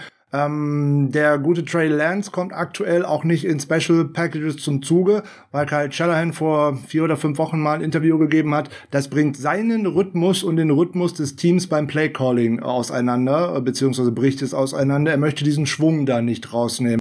Ich denke auch, dass er damit noch äh, den Rookie ein bisschen äh, schützen möchte, weil da wird die Offense doch noch immer noch recht eindimensional. Der wird, glaube ich, noch die kommende Offseason brauchen. Du hast es vollkommen äh, richtig angesprochen. Garoppolo war hier und da wirklich mal wieder on the money und hier und da mal wieder an Gut und Böse wirklich aber sowas von vorbei dass man sich da echt fragt, meine Güte, ähm, im Zweifelsfalle werft den Ball doch zur Not mal irgendwie in die Ränge raus oder so. Das macht ein guter Quarterback wie Aaron Rodgers zum Beispiel andauernd, wenn er keinen freien hat dann kommt man immer auf die Idee, Garoppolo möchte irgendwas erzwingen. Gestern war er bei Third Down 6 von 9 für 69 Yards. Das sah in bei vielen Dingen auch äh, ganz gut aus.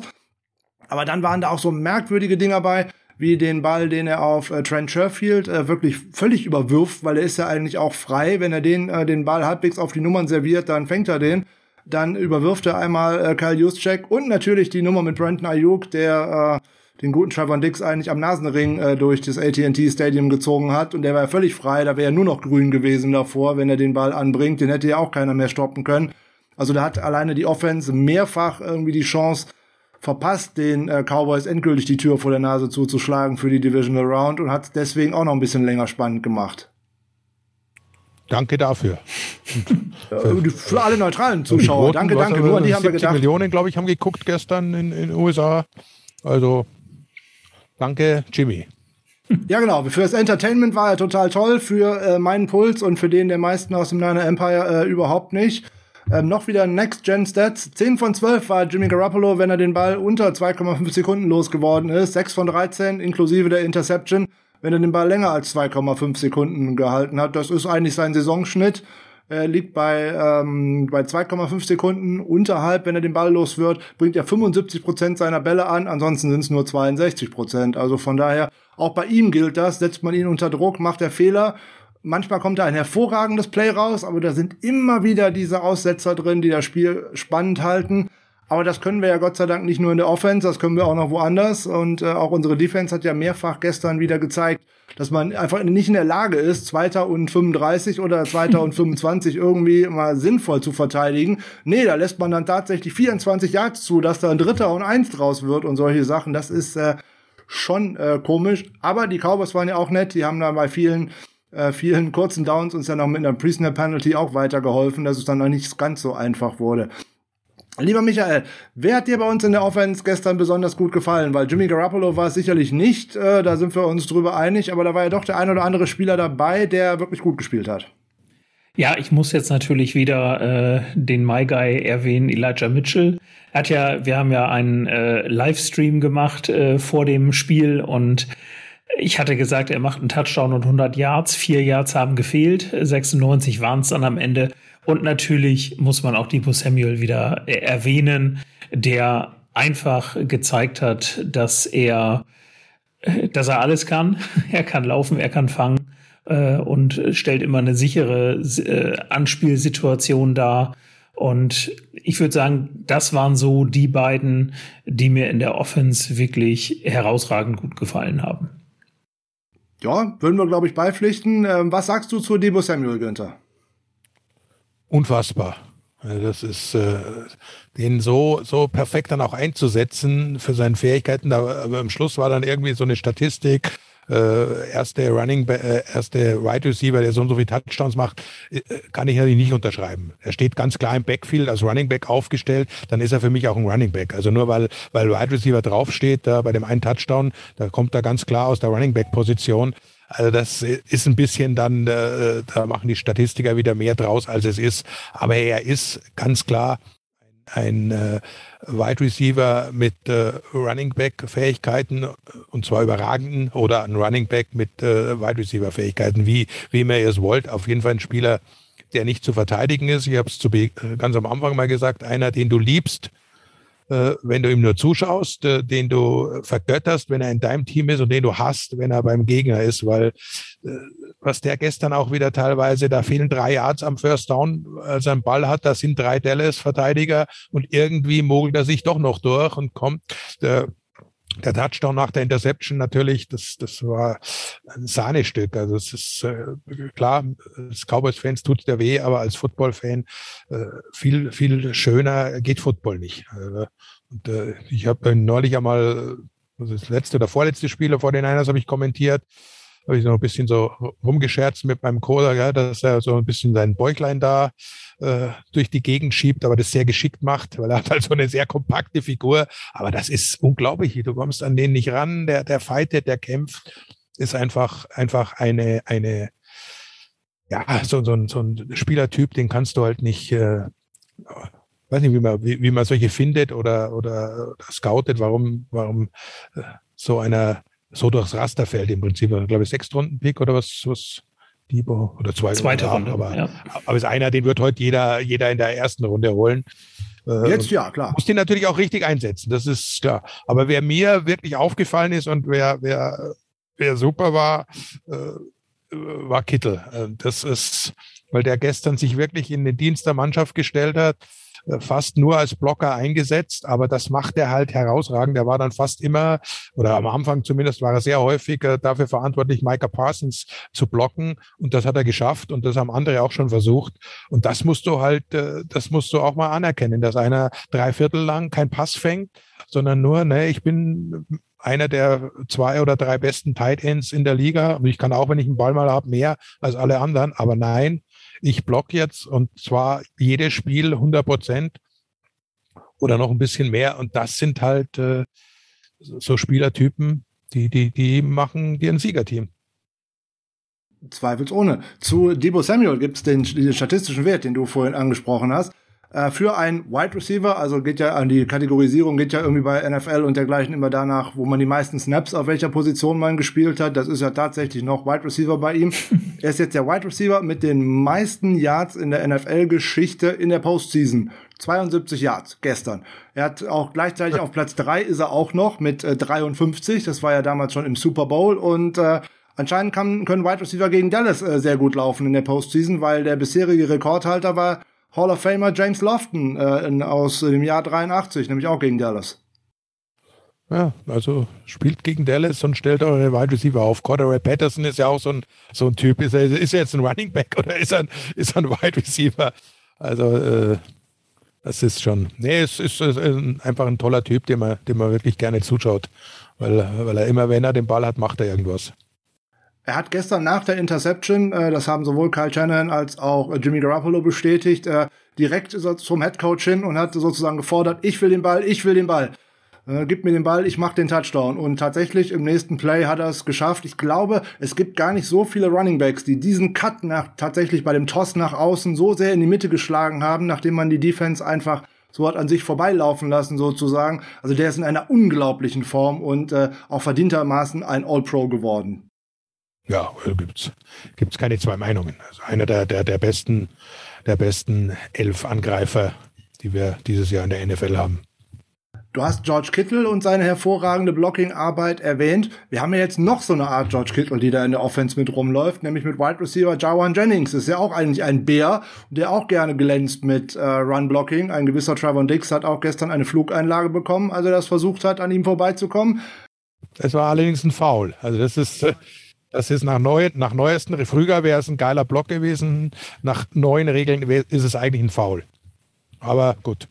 Was die Schiedsrichter nicht pfeifen, ist dann auch kein Foul. Ist nicht geflaggt worden, aber das hätten, hätten die 49ers sich definitiv nicht beschweren dürfen. Aber der blockt inzwischen auch nicht nur gut, sondern der fängt auch tatsächlich wichtige Bälle. Gestern auch gerade wieder bei Third Down. Da entwickelt sich so eine richtige Connection zwischen Jimmy G und ihm. Und wenn der den Ball bekommt, ist der auch echt gefährlich. Drei von vier hat er gemacht. 29 äh, Yards und da sind tatsächlich drei First Downs draus geworden. Also der wird von Woche zu Woche besser und auch wichtiger in diesem System. Er wird vielleicht ein bisschen vergessen bei den anderen, bei den Debo Samuels und Brandon Ayukes und George Kittle. Äh, kriegt er halt auch den dritten oder vierten Cornerback oder, oder den fünften äh, DB, was auch immer. Das hat er gut gemacht. Da waren auch ein paar natürlich äh, von den zuvor angesprochenen Top-Pässen von, von Jimmy G wirklich äh, auf auf den Millimeter da hingeworfen, wo halt nur sein Mann ihn fangen kann. Aber das macht er dann auch. Nee, war, war beeindruckend. Da musste mir da, wo ist die 15 eigentlich? Third Down. Kann, könnt ihr da mal einen hinstellen, bitte? Ja, das hat. Oder zwei. es hat ja die letzten Spiele auch schon äh, sehr, sehr gut mit ihm geklappt. Also der hat äh, jetzt gerade so die letzten drei, vier Spiele ist er da wirklich aufgeblüht in dieser Offense und ähm, zeigt sich da wirklich sehr, sehr stark. Und äh, Frank und ich haben am Anfang eine Folge aufgenommen über die 15 Most Valuable Players und ich kann mich noch daran erinnern, also der 49ers, und ich kann mich noch daran erinnern, wie ich halt immer von George Kittle als dem der Receiving Option Nummer eins gesprochen habe. Und das hat sich jetzt halt im Laufe dieser Saison ganz, ganz deutlich verändert, ähm, weil mittlerweile laufen da auch drei tatsächliche Wide Receiver durch die Gegend, äh, die ganz vernünftig Bälle fangen. Und äh, Joan Jennings ist da, was den Wide Receiver angeht. Ja, Debo Samuel überragt das natürlich alles, aber da kann man bei ihm auch schon von einer Überraschung der Saison sprechen, weil das der jetzt wirklich auch nach der Verletzung jetzt dann tatsächlich gerade zum Saisonende noch so einschlägt. Ich glaube, so richtig viele haben damit nicht gerechnet. Der Platz ist richtig frei geworden in der Offense, seitdem Mohamed Sanu äh, verletzt äh, ausfällt. Und die Chance hat er, glaube ich, genutzt. Und äh, glaube, das ist das Ende von der Karriere von Mohamed Sanu am Ende dieser Saison, bei, zumindest bei den 49ers. Ähm, der ist ein bisschen rusty und äh, ja, ein bisschen langsam inzwischen äh, geworden. Aber das Ganze ist ja nur wirklich äh, überraschend zustande gekommen. Bevor man vor dem Spiel darüber gesprochen hat, wie ähm, spielt die Offense der 49ers gegen Dallas, da kommt mit Micah Parsons der womögliche oder wahrscheinliche Defensive Rookie of the Year auf dich zu, mit der mit 13 Sacks in der Regular Season, ähm, äh, ein, ein auch ein All-Pro und äh, tatsächlich sehr gut gegradet, auch von Pro Football Focus und auch sehr gefeatured von den Dallas Cowboys, die ja dann gerade auch gerne fünf, äh, mit dem Fünf-Man-Rush sozusagen spielen, nämlich mit ihren, äh, mit ihren vier Linemen plus Parsons. Dazu dann eben äh, Randy Gregory und äh, Marcus Lawrence. Und da hatte der eine oder andere doch schon Bedenken bei uns. Also wir natürlich auch. Ähm, äh, Gerade wenn man gedacht hat, äh, uns, unser Right Tackle äh, Mike McClinchy fehlt ja jetzt leider schon ein bisschen länger. Da spielt ja Tom Compton. Daneben steht äh, ein Daniel Brunskill. Auf der anderen Seite haben wir gezittert, ob äh, Trent Williams äh, spielen kann und hätte uns da ansonsten auch noch wieder mit äh, Colton McKivitz oder vielleicht noch mit dem Rookie Jalen Moore äh, hätten antreten müssen. Jetzt lässt man die äh, Partie Revue passieren und muss dann sagen, ähm, die hochgelobte Defensive Line oder auch der hochgelobte Micah Parsons äh, haben gestern ein bisschen so die Grenzen aufgezeigt bekommen, weil es gab keinen einzigen Sack und auch nur elf Total Pressures das ist doch eigentlich eher eine Enttäuschung, gerade äh, für der Art und Weise, wie die äh, Cowboys versucht haben, auch die einzusetzen. Waren ja auch relativ aggressiv vorne, reichlich auch geblitzt und irgendwie richtig durchgekommen sind sie nicht. Das war einer der, der, der Hauptgründe auch eben dafür, dass, dass äh, San Francisco das, das Spiel so aufziehen konnte, wie sie eigentlich wollten. Nicht nur im ersten Drive, sondern auch später dann war zu wenig Druck. Das, das kann man festhalten. Und wenn dann mal irgendwo Gefahr war, gab es sicher wieder irgendwo einen Foul. Also es war, war nicht das, was man sich erwartet hat. Äh, Micah Parsons äh, haben wir ja mitbekommen, äh, Corona erkrankt auch tatsächlich, hatte Symptome. Ganz offensichtlich, hat man dann auch gesehen, nicht 100% fit. Und äh, das hat sicher eine, eine Rolle gespielt. Was er kann, hat er mehrfach gezeigt. Äh, er war der Einzige, der tatsächlich Debo Samuel äh, an, der, an Schnelligkeit ebenbürtig war und der ihn auch tackeln konnte, also alleine. Zwei oder dreimal gab es dieses Aufeinandertreffen. Da, da, das war in Ordnung. Da, da hat er auch gezeigt, äh, dass er, wie ich finde, zu Recht dann auch Defense Rookie oder hier wird, wenn es soweit kommt. Aber ich, viele andere äh, sehe ich da nicht.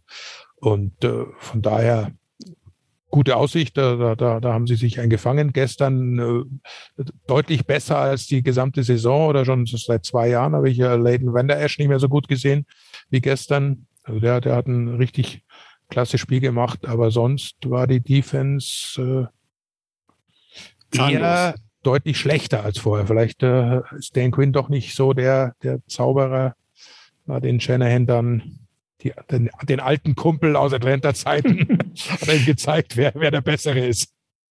Wobei Fender Ash ja gestern einen neuen Namen bekommen hat von seinem Team, wie wir alle gesehen haben. Ja. Äh, sein Nachname war etwas falsch geschrieben auf dem Trikot.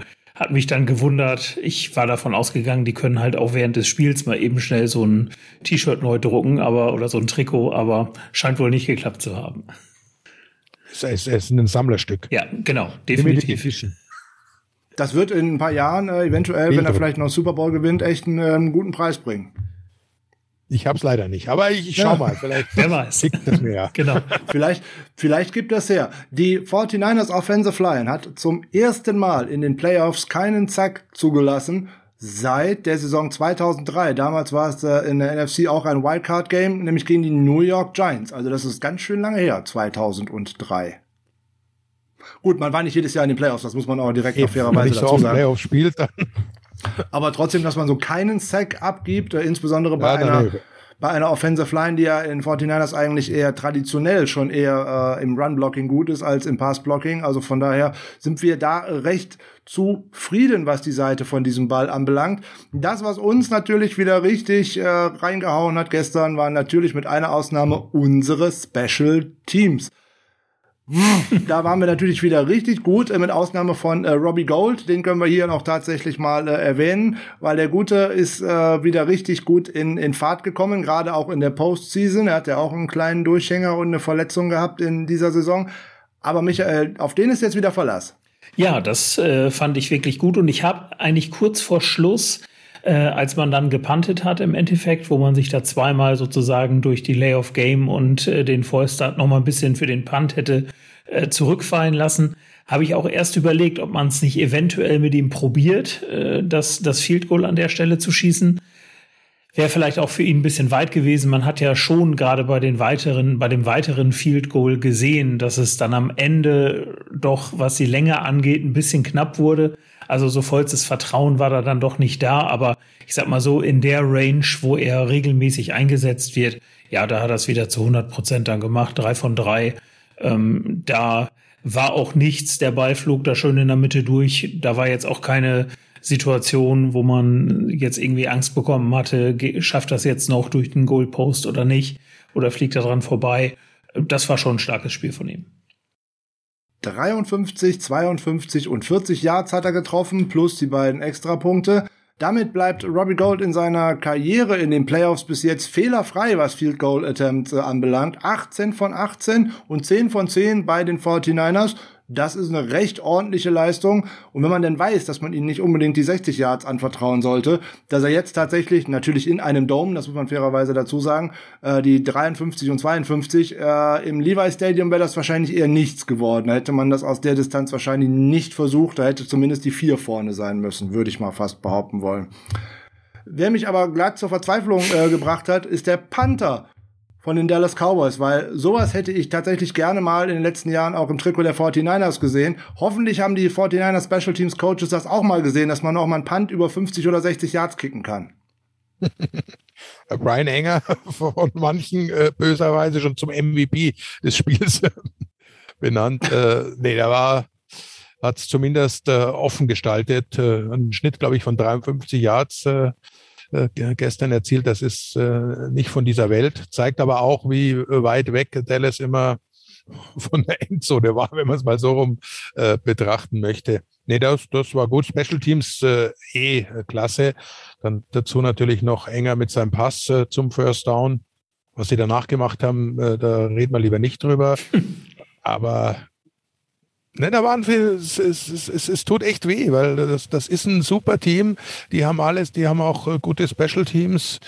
Äh, aber mit dem Coaching-Stuff und mit dem Owner, sage ich mal, werden sie es nie so oder wenn es darauf ankommt, nicht so zusammenbringen. Haben wir ja mehrfach in diesem Jahr, auch in den vergangenen Jahren schon gesehen, wenn Dallas, wenn es da mal läuft, dann können die jedes Team in der NFL schlagen und zwar deutlich. Das, das, äh, ich glaube, da gibt es keine zwei Meinungen, äh, dass, dass die Offense jederzeit 30, 40 Punkte erzielen kann und die Defense, wenn, wenn sie zwei, dreimal einen Ball erobert, auch, auch äh, entsprechend sicher steht.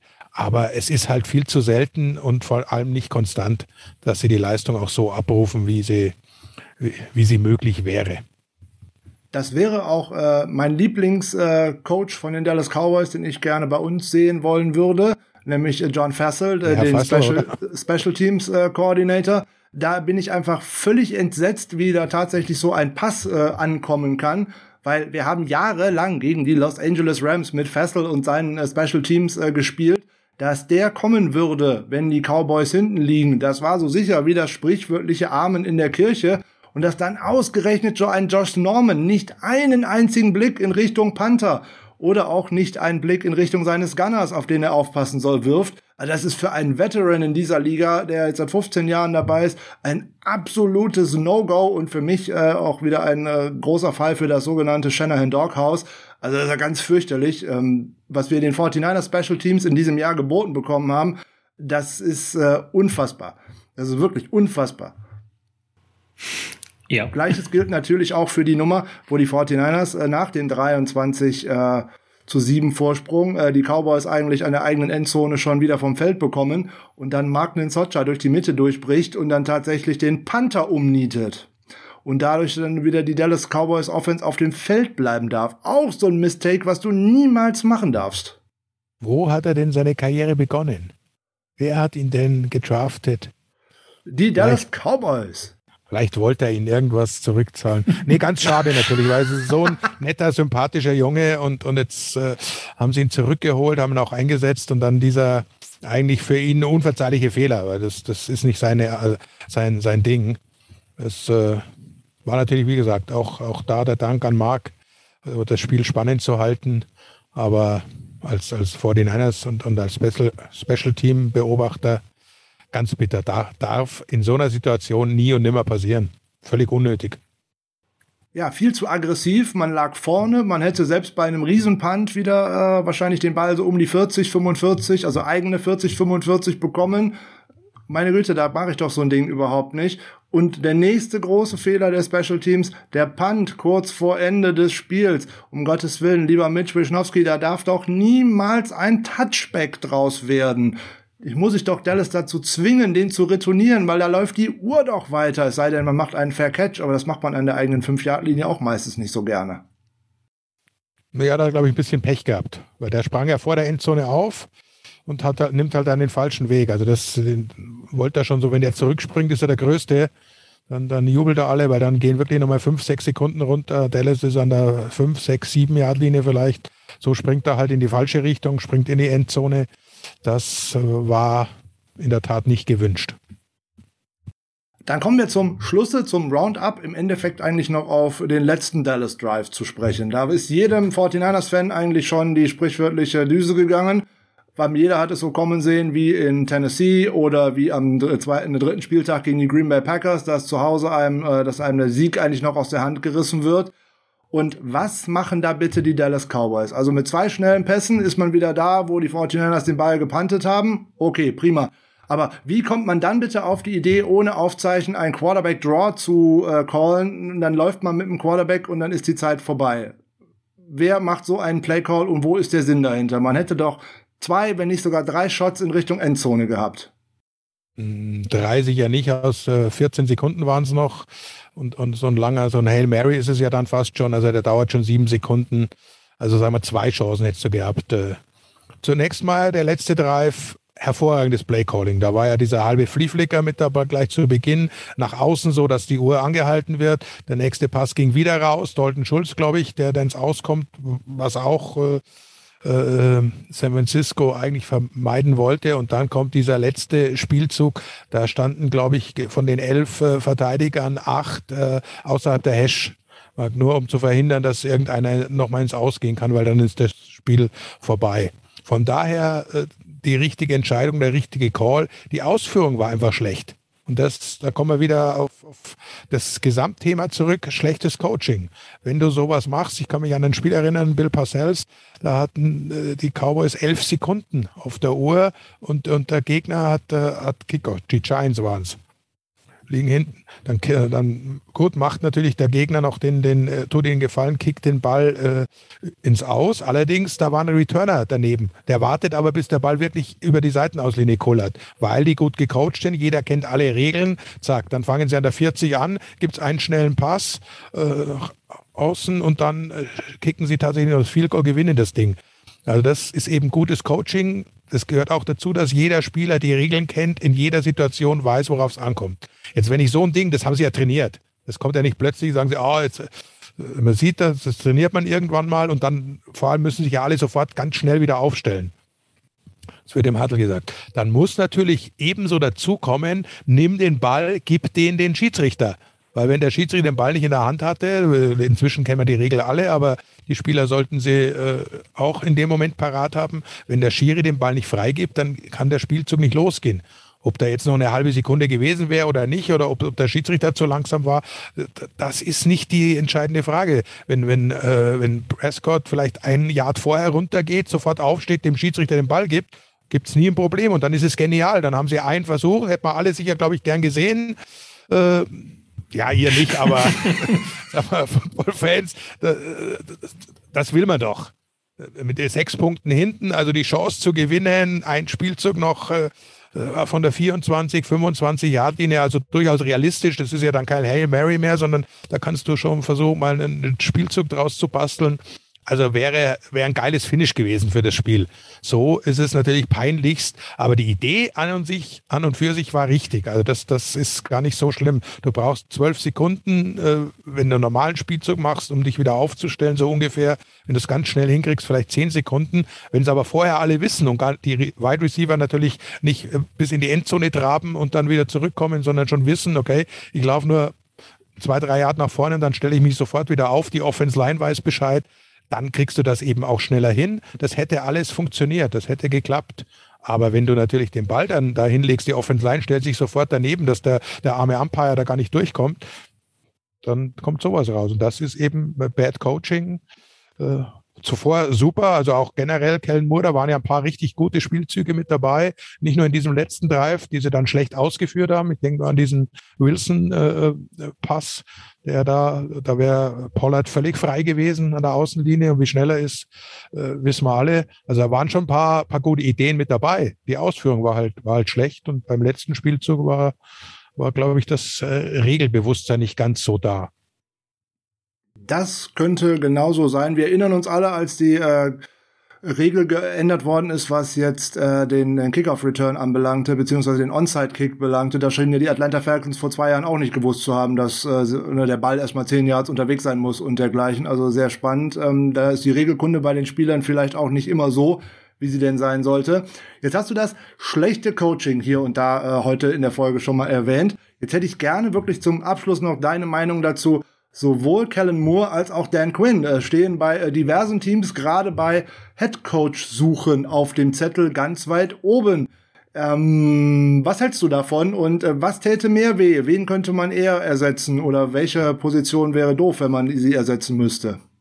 Oh, ist schwierig. Also Dan Quinn hat natürlich äh, die miserabelste Defense der Liga übernommen und hat daraus eine wirklich gute, gute Unit gebaut, die, die, die respektabel gespielt hat und die teilweise auch wirklich sehr, sehr gute Partien abgeliefert hat und mit der äh, du auch äh, in den Playoffs durchaus Siegchancen hast du ja gesehen. Meine, äh, 23 Punkte abzugeben, das ist jetzt nicht die Welt. Also da, da musst du mit der Offense eigentlich davon ausgehen, dass du ein Spiel gewinnen kannst. Also Dan Quinn äh, wäre schade, nach nur einem Jahr dann schon wieder den abzugeben. Äh, ob er das Zeug zum Headcoach hat, das sollen andere entscheiden. Ich, ich glaube nicht. Es gibt viele, viele äh, Trainer, die eben ganz offensichtlich überfordert sind, die halt lieber besser Koordinator bleiben, da glänzen können. Will ja keiner. Klar, du willst Headcoach sein, verstehe ich auch. Einer der 32 beliebtesten Jobs im, im Football weltweit. Da möchtest du gerne einen davon haben. Das, das ist klar. Äh, Kellen Moore kann ich nicht beurteilen, muss ich wirklich sagen. Ich, ich, der ist jung, der ist innovativ. Wie weit die Entwicklung dann noch geht, weil da, da fehlt mir manchmal dieser nächste Schritt. Gegen Denver ging es schon an, äh, waren noch ein paar andere Spiele mit dabei, auch gegen, gegen, gegen, gegen die Raiders ja, das Thanksgiving-Spiel. Äh, und, und jetzt das, das Spiel gestern der nächste Schritt. Also wenn du mal dich einer Defense gegenüber siehst, die du vielleicht nicht erwartet hast oder die das, was du vorhast, verhindert, dann umzustellen und dann nochmal zwei, drei Dinge rauszuzaubern. Ich habe es gerade angesprochen, ein paar wirklich gute Ideen waren dabei, ein paar gute Plays, die dann versaut wurden von den Spielern. Da kann kein Coach was dafür. Also ich würde gerne beide behalten, äh, könnte aber eher mit, glaube ich, Kellen Moore Abgang leben, wenn man einen, einen entsprechenden Ersatz findet, der vielleicht auch Mike McCarthy mal dagegen spricht. Am liebsten wäre mir, wir machen einen Deal mit der NFL. Du weißt, du weißt, was kommt. Wir behalten die beiden Coordinators und geben dafür den Head Coach ab. Ja, es ist eine sehr interessante Variante. Ich befürchte aus Sicht der Dallas Cowboys, äh, ein gewisser Jerry Jones wird da etwas gegen haben. Ähm, Glaube ich auch, ja. Mag er ja anscheinend den guten Mike McCarthy sehr. Äh, in seiner Anfangszeit habe ich ihn auch sehr geschätzt. War ja schließlich auch mal Offensive Coordinator bei den äh, 49ers, bevor er dann nach Green Bay gegangen ist. Aber der ist in den letzten Jahren doch sehr, ich nenne es mal schrullig geworden irgendwie. Also von Innovation und dergleichen ist der meilenweit entfernt. Es äh, gab ja auch in Green Bay schon große Kritik. Er hat einen Super Bowl gewonnen. Äh, viele sagen nur einen. Mit Aaron Rodgers nur einen Super Bowl zu gewinnen, weil er sich eben dann nicht mehr umstellen konnte. Hat sicher zwei, drei Jahre zu lang Zeit bekommen in Green Bay, weil er eben den Super Bowl gewonnen hat. Dann, dann schmeißt du nicht raus. Green Bay ja eh ein Team, das nicht so schnell den Trainer wechselt. Dann hat er ein Jahr Auszeit genommen, die angeblich dazu genutzt, sich an den neuen Gegebenheiten ein bisschen ranzuarbeiten. Ich sehe davon nichts. Er ist nach wie vor nicht in der Lage, eine Playclock äh, ordentlich zu lesen und zu handhaben, eine Timeout dann zu nehmen, wenn man sie braucht und so weiter. Also Game Management müssen wir, glaube ich, nicht drüber reden. Wir sind im, im, im, im 49ers Podcast, da müssen wir nicht äh, lamentieren über, über Mike McCarthy, der glaube ich, passt auch da rein. Super, super Coordinator damals zu seiner Zeit. Also ich glaube, in San Francisco wird er da immer äh, offene Arme finden. Da begrüßt man ihn herzlich, war eine gute Zeit. Aber er ist jetzt auch gut weiter. Auf also jeden bei Fall. Euch. Bei uns ist er leider noch da. Seine Zeit ja. ist vorbei, ganz einfach. Es gibt so viele schöne, junge, junge, innovative Coaches, sieht man in der Liga, aber der alte äh, weiße Mann an der Spitze der Cowboys holt halt keinen Jungen, den er nicht kennt. Er holt keinen Eric Bieniemy, äh, den ich gerne gesehen hätte. Oder, also es gibt noch ein paar andere Namen, aber das wird nicht passieren. Höchstwahrscheinlich nicht. Michael, hast du noch eine Frage, die du gerne loswerden möchtest? Ich glaube, wir haben alles um das Spiel herum äh, beantwortet. Mir hat es sehr viel Spaß gemacht. Äh, die angesprochene Nervosität hat sich sehr, sehr schnell gelegt. Hat mir sehr viel Spaß gemacht. Wunderbar. Lieber Günther, dann bedanken wir uns natürlich herzlich für deine Zeit, trotz der Niederlage deines Teams, dass du heute äh, bei uns gewesen bist. Jetzt hast du ja gleich noch einen Termin, ich habe es vorher schon erwähnt, äh, Rams gegen Cardinals. Wer gewinnt aus deiner Sicht? Völlig offen. Also ich habe äh, wirklich äh, gar nichts. Ich, äh, ich tippe ja auch immer so in so einer kleinen Runde. Äh, muss ich ja, ich habe meine Frau gefragt, auf wen sie setzt, weil ich da wirklich, das ist für mich ein Münzwurf. Völlig offenes Spiel. Meine Frau sagt Cardinals, also habe ich Cardinals getippt. Okay, ich hätte jetzt auf die Rams getippt, aber ja, auch also, nur so aus Bauchgefühl heraus. Können wir uns ja morgen äh, entsprechende SMS schicken. okay. Ja, nochmal. Lieber Günther, vielen, vielen Dank. Hast wieder mal sehr viel Spaß gemacht. Äh, vielleicht treffen wir uns in der Offseason nochmal zu einem netten Plauderabend über äh, ältere Zeiten in der NFL. Das wäre nämlich bestimmt ganz schön und ganz lustig. Und äh, dafür würde ich dich gerne jetzt schon einladen. Und ich kenne dich, wenn du Zeit hast, machst du das bestimmt auch. Sehr gerne. Hervorragend. Wieder Spaß also, mit euch. Schön. Vielen, vielen Dank, lieber Günther. Ja, von mir auch. Vielen Dank.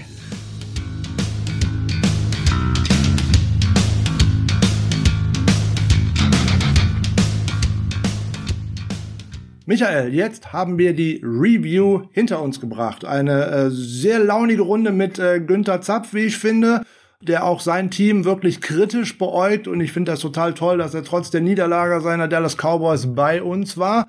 Es hätte genug andere geben, die da vielleicht eher doch gesagt hätten, ich kann da nicht oder die vielleicht auch vorher gar nicht zugesagt hätten, weil die Gefahr oder die latente Gefahr, über eine Niederlage seines eigenen Teams sprechen zu müssen, bestand natürlich von Anfang an. Ja, leider, das ehrt ihn, dass er es gemacht hat. Wie gesagt, für mich ist da ein äh, großer Wunsch in Erfüllung gegangen, äh, da tatsächlich auch mal mit ihm ein Gespräch zu führen. Ich kann es ja sagen, als ihr eure Jubiläumsfolge hattet, hatte ich ja mit ihm zumindest schon mal per E-Mail äh, Kontakt, weil er mir ja die Sprachdatei geschickt hatte, die Alex dann ja in eurer Folge dann abgespielt hat.